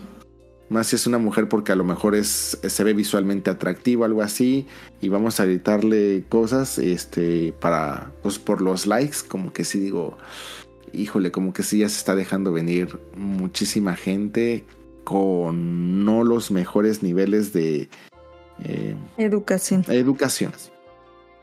Entonces eso también me sorprendió, que yo sé que no está tan ligado con el ir a México, pero este, no sé, yo sé que ahorita también muchos, muchas personas están viniendo a Japón. Este, por ejemplo, pues el, el programa pasado estuvo Yuyos este, platicando su experiencia, pero igual sería interesante ver si han visto cosas así por acá, cuando han estado por acá, experiencias no tan positivas con otros extranjeros. Este, me, me llama la atención porque pues yo no vivo en Tokio, en Osaka, que yo creo que son a los que más les ha de tocar este tipo de situaciones. Sí. Este, entonces, pues no sé, yo creo que a partir de ahora se van a empezar a ver muchas cosas muy interesantes. En Fukuoka vamos a tener, no sé si son olímpicos o es el mundial de, de juegos acuáticos. No, no, no sé cómo se le deba de llamar. Este, los vamos a tener Tonali debe saber. ya en Pero un es par que de de- meses. depende, pues el mundial de, na- de natación, el mundial de los clavados, no sé cuál sea. Ni idea, pero va a ser, sé que va a ser aquí en Fukuoka. Entonces, pues también yo Mundial creo de Rocket Power. Debe ser un mundial de, de alguno. eh, que de hecho pues, hubo ahorita en mucha Nagoya polémica. estaba en- el de boli.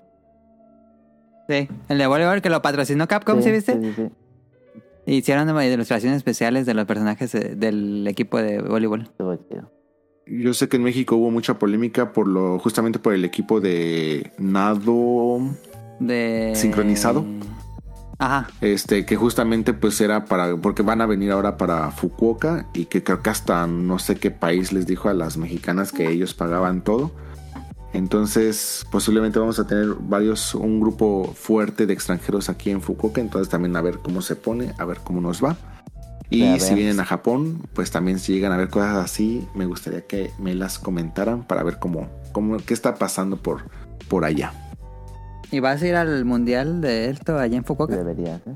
Eh, no, no tengo ni idea. Pues es que, por ejemplo, sé que ahorita están construyendo varios eh, sitios que tienen que ver justamente con esto. O sea, va- van a, yo creo que van a hacer varias albercas. Eh. Pero no tengo ni idea ni siquiera de la distribución de los boletos, este, si va a haber venta, Ok. algo así.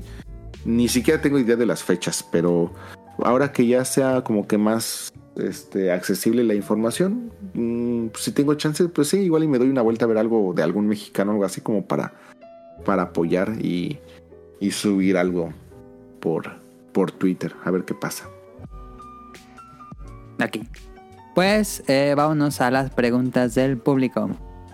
Ah, no, en Cómprame alguien puso Jet Set Radio Features World- documental. ¿Tú sí. World Aquatics Competition, dice. Ah, ok.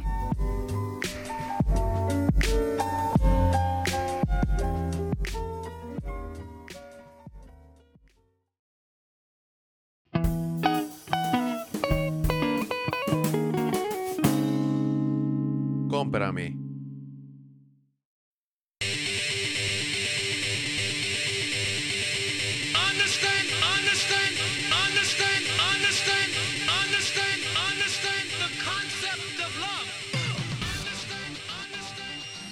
Sí, yo tengo una recomendación, pero si quieren, pues ya tardamos. Si quieren, la guardo. ¿Quieres guardarla? Pero luego tardas como tres meses en regresar al programa. Pues mira, este salió el documental en YouTube de Jet Set Radio Future, que se llama Masterpiece, Jet Set Radio Future. Este, Ah, no mames, a ver, espérate, ¿quién sabía eso?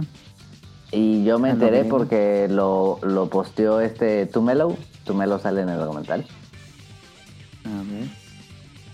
Te paso el link si quieres.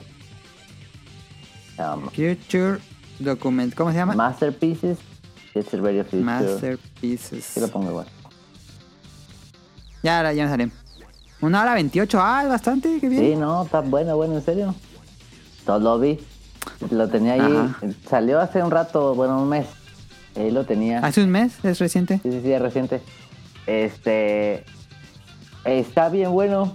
Solo hablan de. Hablan más de. Al inicio sí hablan un poco de, de Jet Set Radio, Jet Ryan Radio. Pero se. se Pero debe ser se Future. concentran en Future. Sí, a Jet Set Radio les dan como, no sé, 10 minutos. Y todo lo demás es Ajá. Future.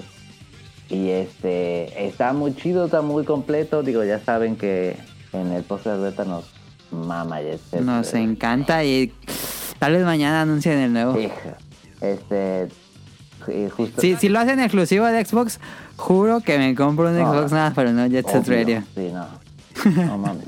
Pero está muy chido el documental. Es un documental hecho, se ve que con muchísimo amor. Este, Ajá. por Se el padre. director. Está increíble. Son cuatro capítulos.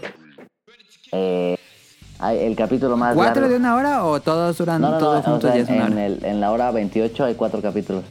Ah, ya, ya, ya. Este, el capítulo más largo es el capítulo de, de música, obviamente. El capítulo de música Ajá. está increíble mal.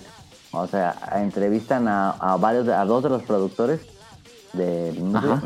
Ponen un- una nota que eh, por razones personales Hideki Nakanuma no quiso participar ni ser Por entrevistado. poner shitpost en Twitter. Sí, sí, es, el- es una figura este, polémica. Pero está muy, muy perro el documental, eh, cómo impactó eh, a la sociedad, cómo son sus fans tan fieles, este, todas las influencias eh, culturales que tiene Jet Set Radio y que los impactos culturales que tuvo Jet Set Radio. Y la neta está Ajá. muy, muy bonito el documental. Yo se lo recomiendo a cualquier fan de Jet Set Radio. Entrevistan bueno, a Tumelo, a varios creadores de contenido, a varios productores de música, alguna gente, algunas personas involucradas en, en- en el juego, en el desarrollo, algunas personas de Sega. Este está muy bonito el documental. Está un poquito, bueno, una hora 28, es un documental bien, bien hecho y derecho. Seguramente Mañana fue- lo. Bueno, no, el lunes lo veo. Seguramente fue producido en pandemia porque casi todas las entrevistas son como más en Zoom, cosas así. En Zoom, sí. Ah. Este, pero está bien, bien bonito. La investigación que hicieron está muy chida. Eh, y bueno, en la última parte, bueno, no me acuerdo cuál capítulo es que hablan como de la filosofía de DC Radio, está muy chida, como todo ese background de guerrilla y de la importancia de, de Profesor K como agente de cambio, etcétera. Está muy, muy perro el enfoque del director, obviamente de un enfoque de desde pues desde el fan, ¿no? No necesariamente es una crítica al juego, sino es pues, como dice el documental Masterpiece. Y a cualquier fan de Yesterday se lo recomiendo muchísimo. Obviamente, spoiler, este todos los entrevistados exigen que tiene que regresar de alguna manera Future. Ya, por favor, pónganlo en HD, Sí, no mames. Sí, sí, sí, sí. Y no Está mames. atrapado en el Xbox One. Y, y ves el documental y, ah, qué ganas me dieron de jugar, no sé, mamón. Es que es un grandioso juego. Y está editado muy bonito. Está editado muy bonito. La música. Te digo, toda la parte de la música, yo me puse ahí a apuntar un montón de, de bandas, como de todas las influencias de Hideki. ¡Hala! Un perro. Se habla como de toda la escena de Shibuya. No mames. Ajá, sí, sí, sí, sí. Música. Muy buen, muy buen documental. Entonces, este, y ya lleva, fíjate, el, como que ese canal es un canal chiquito. Es un canal Ajá. que tiene 3.000 suscriptores, pero no tiene tantos videos. Y ya el documental lleva más de 200.000 vistas. Entonces, Lo voy a compartir en Twitter por si alguien lo quiere ver. Los que nos escuchan. Está muy, muy bonito. Te digo, yo lo, yo lo, lo descubrí por tu Mellow, que lo, que lo tuiteó.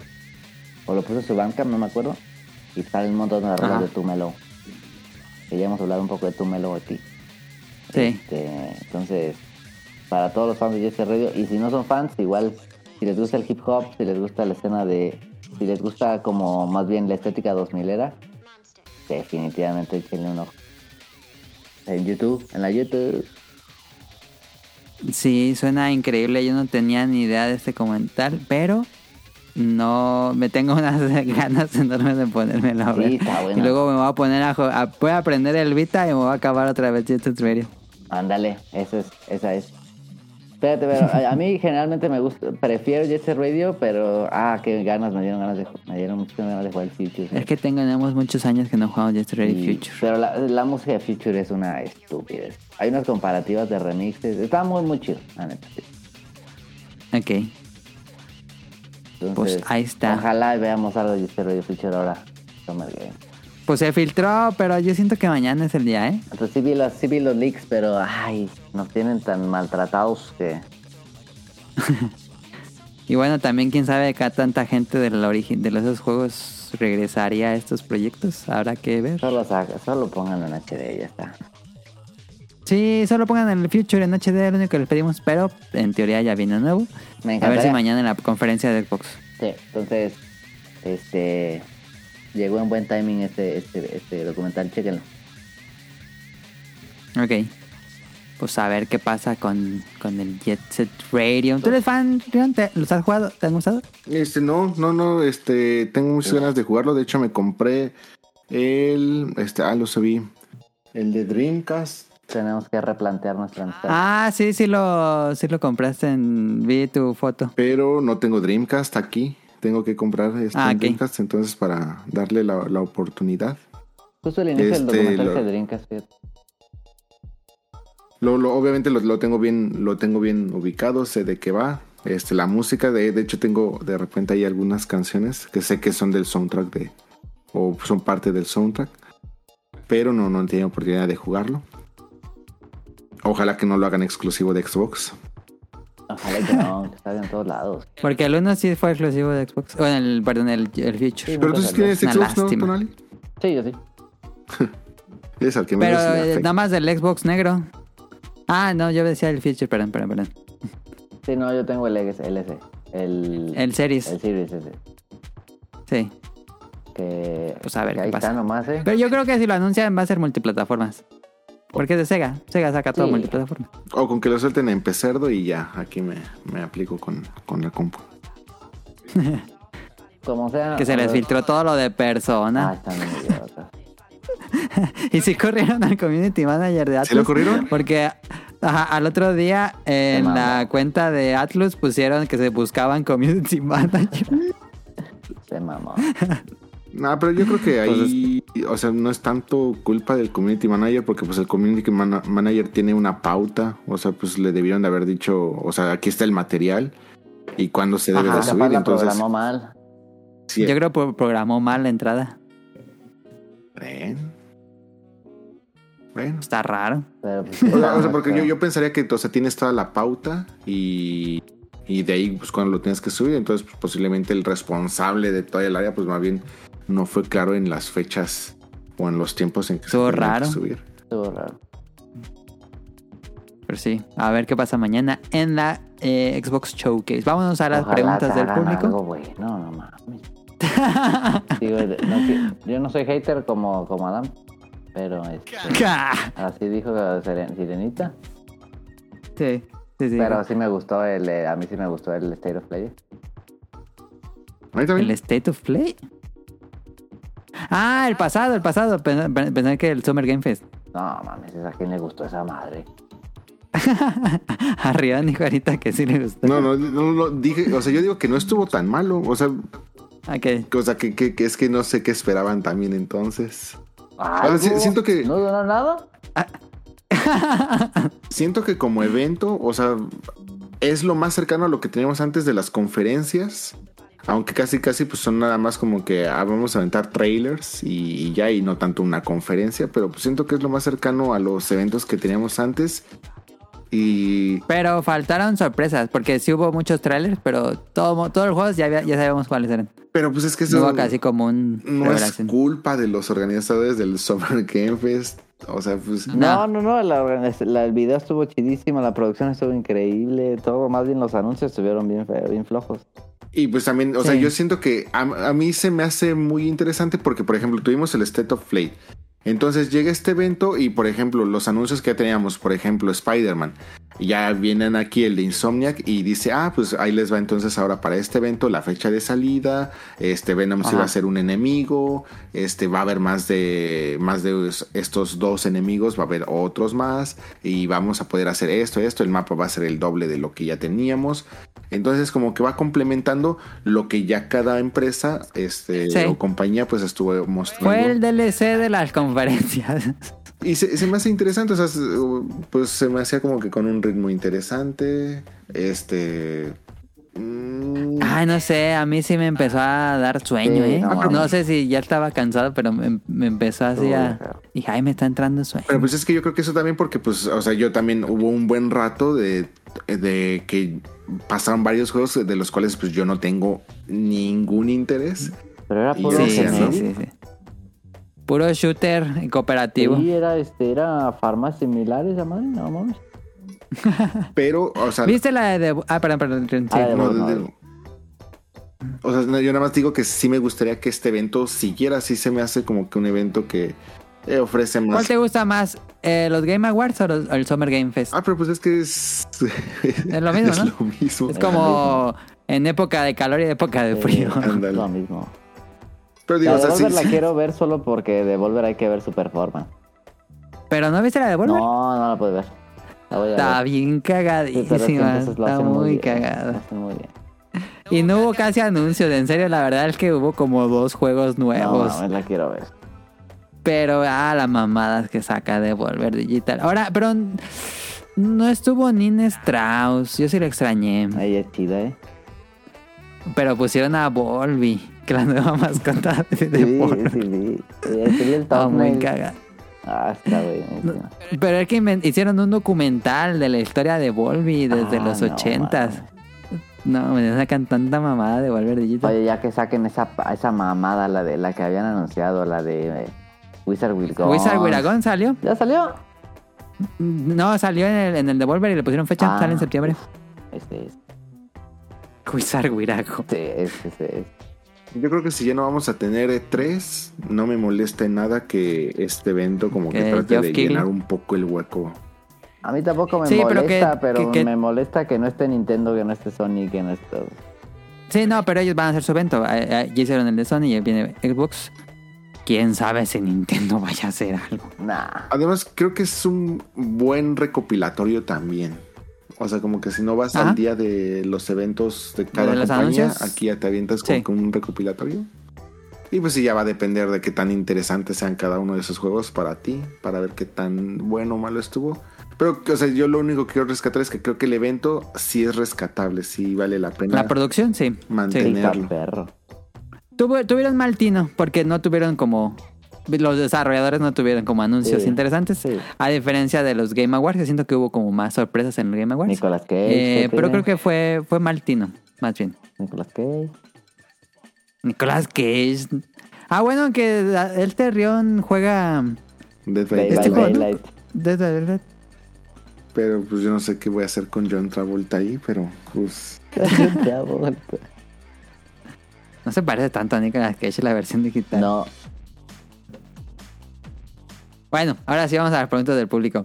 Eh, que, que no nos mandó Jesús, muchas gracias. Este, gusta la Monster.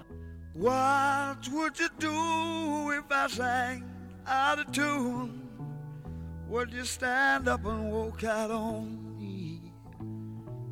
Lend me your ears and I'll sing you a song. I will try not to sing out of key. Oh, baby, how yo tengo ahí el Monster Hunter del Switch y no lo podido jugar, pero creo que el futuro de la franquicia va bien. Creo que la dirección a seguir es el estilo de World. Sí. No. Creo que el nuevo juego llegará a la mitad del siglo de esta generación y uno más para la consola de Nintendo. Sí, yo creo que falta uno para Nintendo seguramente cuando anuncien su nueva consola. A mí me parece bien que esté, que esté las dos. Me parece sano que, que haya cosas como Word y que haya algo más cartoon y como Rise. Como Rise, sí. Yo creo que lo van a seguir así también igual. Luego somos muy críticos con Rise, hombre, pero No, la pasamos es bien importante chido. que haya este tipo de productos. Sí, sí, sí, lo jugamos bastante. Eh, Yo otra vez vi, preguntas por el tab. 175 horas. ¿Tú? Sí, Ah, es sí, bastante. un montón. Dice, van mis preguntas para el staff invitados. ¿Qué otra saga de juego les apasiona tanto como lo hace Monster Hunter? Pues el que acaban de decir. Jet Set Radio. Radio. Radio. Pero pues nada más son dos y el último juego salió en 2001. Sí, Sí, toma. somos muy fans de Jet Set Radio, pero no hay mucho producto. No, pues no existe. Por ejemplo, ¿Dirían Dragon pues Quest? Isaac. Ándale, Dragon Quest. Pero a mí me cuesta trabajo llamarme fan porque no he jugado todos. pero sí soy muy Isaac. fan del- de la mecánica de Dragon Quest y la vieja escuela y que se sienta tan bonito. eh, y todos los productos que salgan de Dragon Quest. Yo personalmente no creo que sea necesario haberte Jugar chutado todos. todos. para llamarte fan. Y es que incluso, o sea, velo en una situación actual. Ponle tú, te aventaste del 1 al 11. No has jugado todos los juegos que han sacado para aplicaciones móviles y no creo que los vayas a jugar. Este, ya no se pueden algunos. entonces, o sea, pues es que eso también te limita un tanto. O sea, yo creo que. eh, yo creo que habla más de tu situación actual. Incluso, o sea, Ajá. una persona que haya empezado en el 11, yo creo que se puede llamar bastante fan y que a partir de aquí se ponga a las pilas. Sí, sí, sí, Quest. sí, sí, es cierto. Por ejemplo, alguien que jugó nada más Rise, pues también es fanático de Monster Hunter. No lo, no lo categorizaríamos. No, no eres fanático porque no falta los pasados. Entonces, Pero sí, sí tiene sentido. Isaac. De Binding of Isaac somos muy fans. Y estoy jugando Zelda y veo los corazoncitos y puede ganar unos corazoncitos como los corazoncitos de plata de, de Isaac. Y digo, ay, me dan ganas de jugar a Isaac. Como que me empieza así la, la necesidad de tocar a Isaac de nuevo, pero todavía no lo juego. Em, A mí me gusta la Tetris también. Y Tonali es muy fan de Tetris. Rion es mucho más fanático de, mm, de Final Fantasy, ¿no? Sería como tu segundo. mm, pues está entre Pokémon. Dragon Quest o Final Fantasy. Pokémon. Es que Pokémon no lo juego competitivo. Yo siento que, o sea, realmente el hardcore de Pokémon es el competitivo. Este, y yo nunca, sí. bueno, jugaba competitivo en Soul and Silver. Y fue creo que la última vez que llegué a jugarlo competitivo. Y, y lo peor es de que ni siquiera me interesa. O sea, no, no, no tengo así como que ningún Sí, se interés vale, se vale completamente. A mí tampoco me interesa jugar competitivo Pokémon.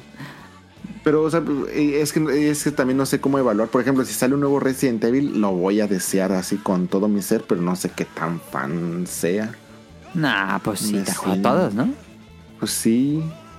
Eh, este es un comentario super off topic, pero eh, ¿se acuerdan de los de PlayStation? Lo, eh, era, un eh, juego en línea. Este, ¿qué se llamaba? ¿Umbrella? Chronicles? No, no, no. Era Umbrella Files. Era un juego que se llama, que se jugaba en línea, que tenías que jugar cooperativo. Ajá, en cooperativo de cuatro. Sí. Era sí, sí. buenísimo, era muy bueno, me gustaba muchísimo. Este es- Era parte de ese experimento, ¿no? Cuando iba saliendo Monster Hunter también. Como esos años. creo que Monster Hunter salió antes, si no me equivoco. Ok. Este. Sí, porque ya. Este juego ya, ya, ya utilizaba, ya llevaba rato utilizando. De hecho, ya había salido Final Fantasy XI porque ya había salido el modem para PlayStation 2. Y ya después salió este juego que utilizaba justamente el modem para poderlo para poderte conectar y era muy muy bueno, o sea, tenía elementos muy interesantes porque justamente era de los primeros juegos survival donde utilizabas a una persona que no era ni un policía ni, o sea, era, era un tal cual una persona como Outbreak. Outbreak. Sí. Me gustaría mucho que volvieran estos juegos, vald- valdría mucho la pena, aunque quién sabe ya con todas las propuestas que hay actualmente qué tan buenos podrían ser, pero bueno, en su momento creo que eran muy muy buenos. Pero se jugaba en tiempo real, los cuatro estaban caminando, no era por. ¿O era por turnos? No, no, Digo, no. Uno, uno avanzaba a la par del otro, como. No, haz de cuenta que todos em- o sea, empezábamos los cuatro en un mapa, este, y teníamos que ir avanzando todos juntos. O sea, el punto era sobrevivir. Este, cada personaje, por ejemplo, tenías a una secretaria, a un este Ajá, sí, sí, eran como. Ajá. y cada uno tenía un Personaje perk. O sea, Sí. que porque eso pues eran buenos con algo o llevaban un ítem especial. Y Como una clase. únicamente lo, el problema, pues obviamente estamos hablando de un juego de PlayStation 2 en línea. Era que cuando cambiabas de zona, pues sí tenías en que abrir la puerta y se veía la animación de cuando se abría la puerta y tenías que cargar. Sí, Entonces, sí, ahí muchas veces en esos cambios el lag se dejaba venir con todo. Pero eh, era un juego que funcionaba. Estaba interesante. Era un- Y ya no regresaron a tocar cooperativo con Resident en línea, porque pues sí estuvieron el 5. En competitivo sí llegaron a hacer varios experimentos, todos Sí, muy sí, malos, sí, sí. Pero cooperativo no, y siento que ahí tenían bastantes cosas interesantes que proponer. Pero bueno, Pero se nota que Rion es apasionado de Resident Evil. Resident Evil. Dice, ¿cuánta parafernalia tienen de Monster Hunter? Mm, nada más. Yo tengo mucha, pero... mm, Es que hay muchísima de No Monster Hunter. No te acabas. No. Pero sí. em, libros, principalmente libros es lo que más colecciono de Monster Hunter, libros. Yo casi nada. Yo tengo también varios. Es Creo que que de lo que más me Japón. gusta son. De lo que Japón más me comprar son. hasta vajilla. Sí. Sí tengo un platito de rátalos. De un Ichiban-kuyi. Pero son de esos platitos súper chiquitos. De lotería. Ajá. Este, de Ichiban-kuyi. Y siempre me quedé con ganas, que de hecho eso lo podría buscar ahorita en Mercali. Este, en un Ichiban-kuyi salió este, un detector de movimiento para las puertas. Que cuando Ajá. pasas hace un sonido, no me acuerdo ya ni siquiera qué sonido hacía, no sé si era el de cuando aceptabas una, una quest, de que te vas, el, el, El como ese sonido de ajá. Tararán, Ajá. Pero tienen ese detector y, y lo daban en un Ichiban Kuyi y siempre lo quise y no lo conseguí. Supongo que lo Qué raro de objeto. Pero sí, estaba, estaba interesante. Pero creo que lo que más me gusta de todo lo que tengo de Monster Hunter está entre las tarjetas del segundo TCG que salió y algunas figuritas. Ah, mira, ahora esa es la segunda la siguiente pregunta. ¿Qué es lo que más les ha gustado de productos de Monster Hunter y que no han podido comprar por su alto precio? Pues no tiene cosas tan, tan caras que digamos así, salvo... ¿Así prohibitivas? Ajá. No. Pues más bien, por ejemplo, los primeros Nendoroid me costó trabajo conseguir el de la Guía Cruz porque ya todos eran usados o abiertos y conseguir uno nuevo sí me salió medio caro. Pero porque pues ya tienen muchísimo tiempo, fueron de los primeros Nendoroids que salieron también. Ajá. Y también salieron unas figuras, creo que es como un tipo Figuarts. Este de la Guía Cruz que también salió cuando salió el Monster Hunter 3. Ese también es Ajá. medio raro, por lo mismo de que ya tiene bastante tiempo, pero de ahí a prohibitivo no tanto. Pues a mí me gustan estas figuras. Pues son como estatuas. Las Que no están tan caras, cuestan como. A lo mucho dos mil pesos mexicanos, pero. Hay unas bien perras. Digo, ¿dónde voy a meter eso? Están bien padres, ¿Están pero. Es que sí están grandotas y digo, no manches, ¿dónde las pongo? Y si las pongo en un lugar, pues hay que limpiarlas porque esas se les mete el polvo bien sabroso. Entonces, este. Rayán empolvado. eh, esas sí están bien bonitas, pero. No tengo un lugar donde exhibirlas, sería. Y algo que me gusta mucho, en 2008, la primera vez que vine a Japón, compré unos llaveritos de Monster Hunter. Este. Y todos son personajes como. Son monstruos, pero hechos como que chibi. Entonces Ajá. están así como que medio kawaiis. Algo así como tipo. Este. ¿Ven el dragón de ojos azules? eh, su versión Toon. Toon. Sí, sí, sí. Algo así. Entonces me gustan mucho. Aquí no los tengo a la mano porque están en México, pero esos son de los, yo creo que de mis llaveritos que más me gustan. Y esos nunca los volví a encontrar. A mí me dio codo comprar Ah, ¿en la serio? taza del bar. ¿Te vieras que te quedaste con la ganas de comprarte la taza? Sí, pero estaba muy carísima. Como cuánto es muy carísima. Sea, como 8 mil yenes. Te la Que mandamos. serían como... Había una grandota estaba más cara. Pues me dio codo. O sea, tampoco pues estaba pues impagable, pero era mi primer día. Y dije, nah. Sí, sí, sí, sí.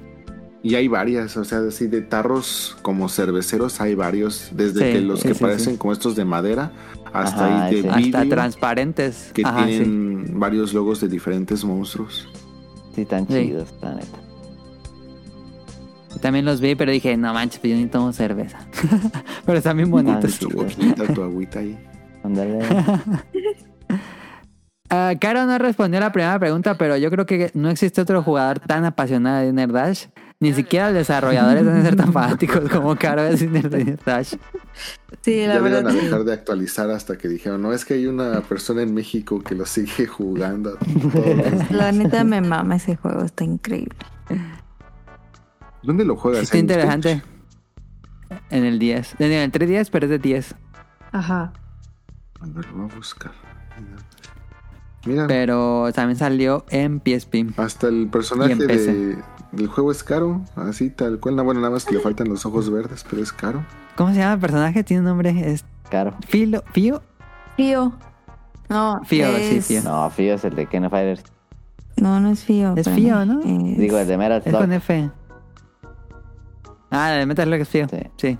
Mira, está para Flow, Flow, Windows.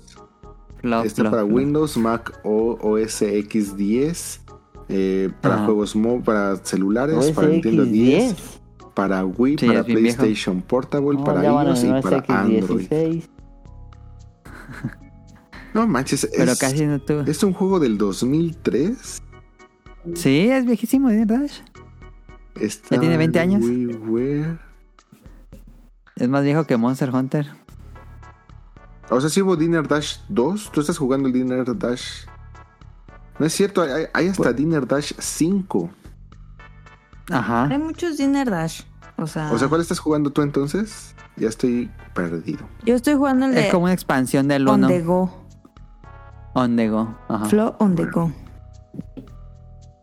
Flow on the No Go sé qué número es. fue Pero- lanzado en el 2006. Si alguien ve un juego de Dinner Dash, mm, cómprenmelo y yo se los pago.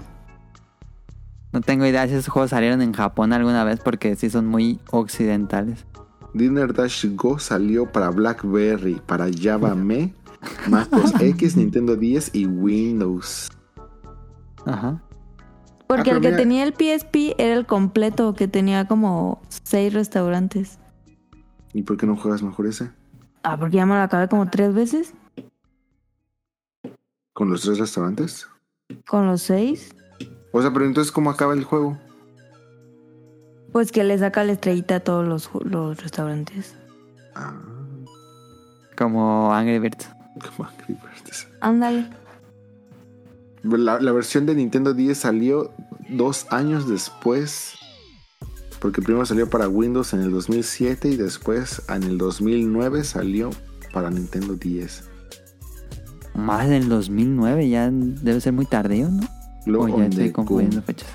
Y la última, ah, pues mira, el último juego salió Dinner Dash Adventures en el 2019. ¿Para qué? Es que ese no tiene el link directo, entonces vamos a buscarlo. Tienes ah. Ha de ser para móviles. No, es que para móviles no. como no. Si no hay input de botones, no se siente rico. Sí, no.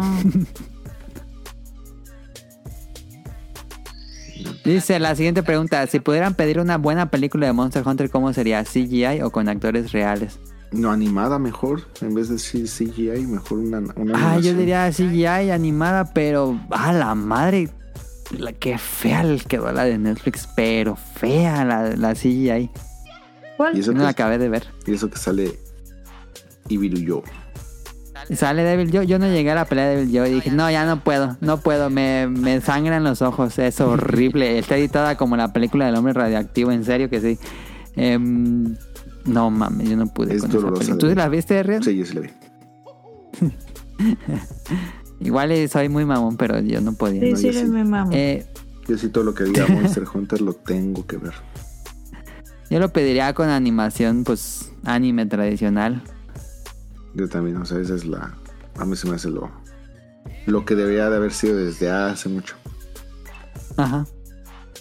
Dice, ¿creen que así como Capcom le está yendo bien en ganancias, se atrevan a sacar más títulos de Monster Hunter de manera periódica?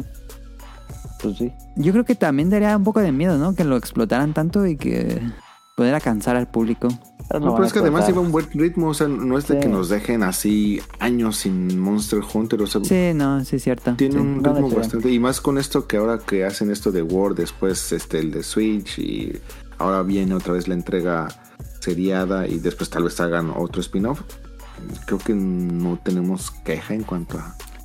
Sí, yo creo que el de ma- mayor descanso debe ser dos años, a lo mucho, pero siempre es bastante periódico. Pero que no sea tanto también. Pues no se va a acabar nunca. Pues sí. Pues no. O sí, quién sabe. sabe? Ahí está Guitar Hero. Yo creo que muchos pensamos que Guitar Hero nunca se iba a acabar. Vamos a bloquear por Em, siempre. ¿Qué canción de monstruo les gusta más y cuál es la menos? Favorita fácil, queso. Está loco, pues no, esa no tiene música. El nuestro favorito em, de Tonali. Está horrible. Canción favorita, yo pondría dos. Eh, Baselgius, me encanta Ah, la canción de Baselgius. Y Cucharla ahora me gusta mucho. El temita de Cuchal es bueno, ¿eh?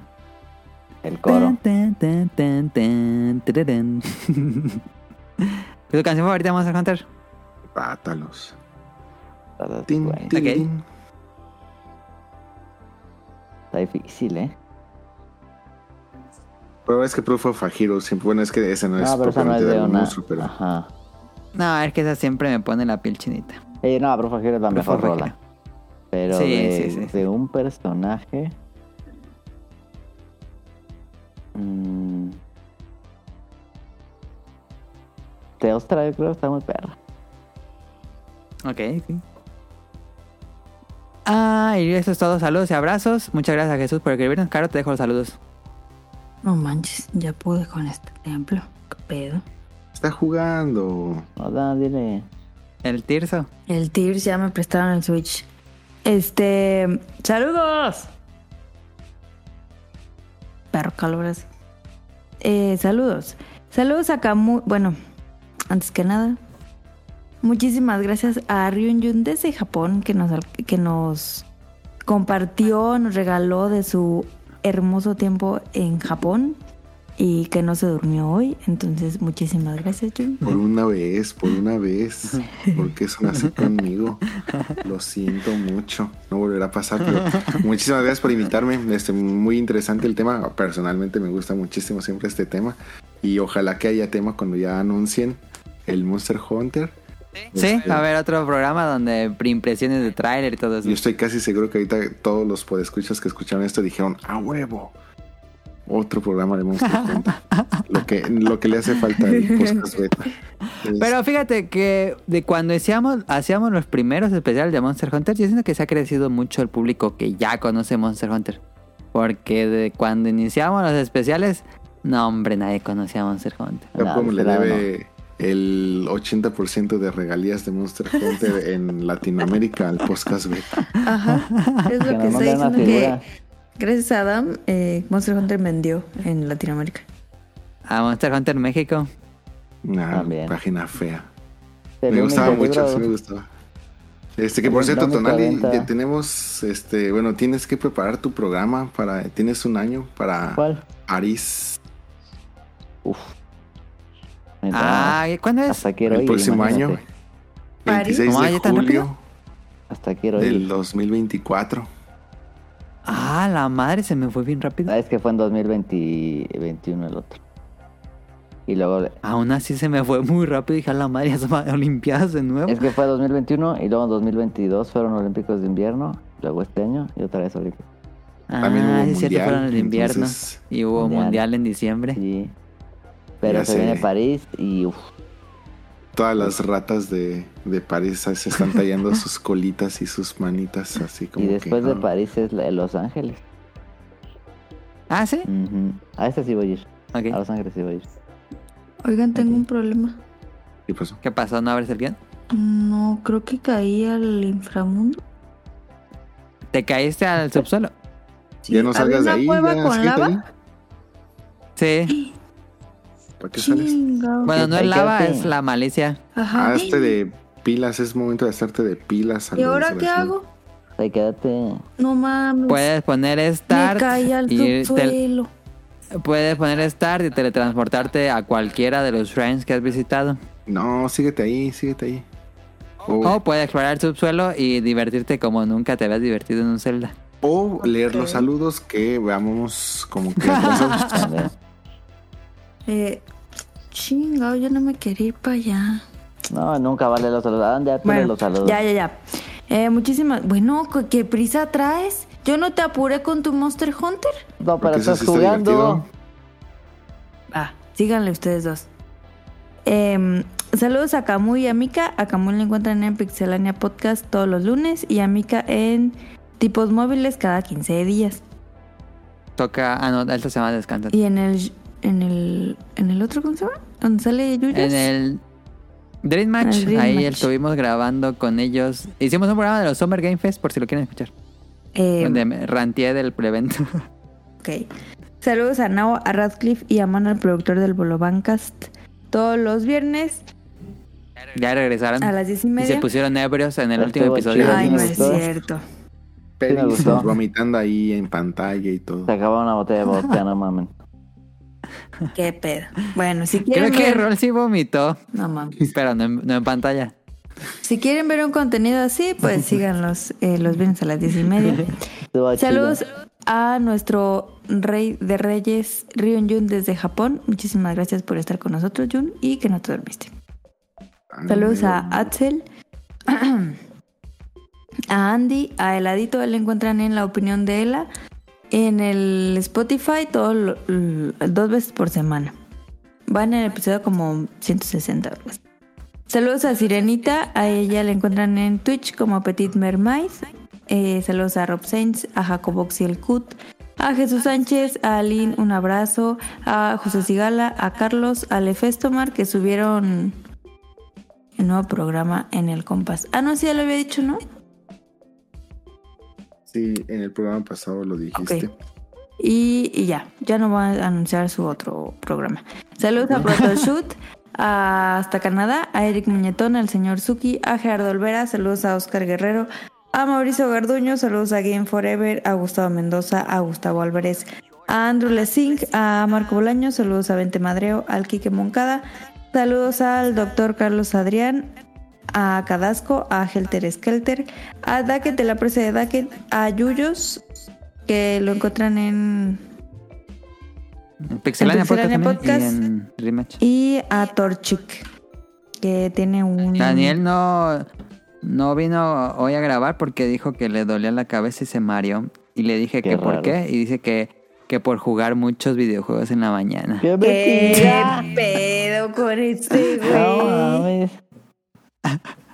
Y le dije, no mames, Daniel tiene COVID de nuevo. Sí.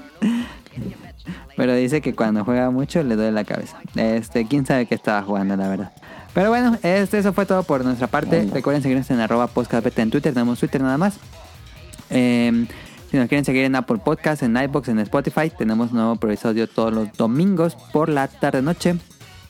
Eh, y en langarea.net pueden eh, leer noticias de videojuegos y escuchar los episodios viejos y también escuchar el Showtime Podcast. Eh, y pues eso es todo por nuestra parte. Nuevamente les agradecemos mucho a todos los que nos escuchan, a los que comparten los tweets y nos escriben. Nos vemos la próxima. Pasen una excelente semana. Hasta pronto. Gracias por escuchar. Bye bye. Bye, bye. bonita semana. Me encontré un señor feo.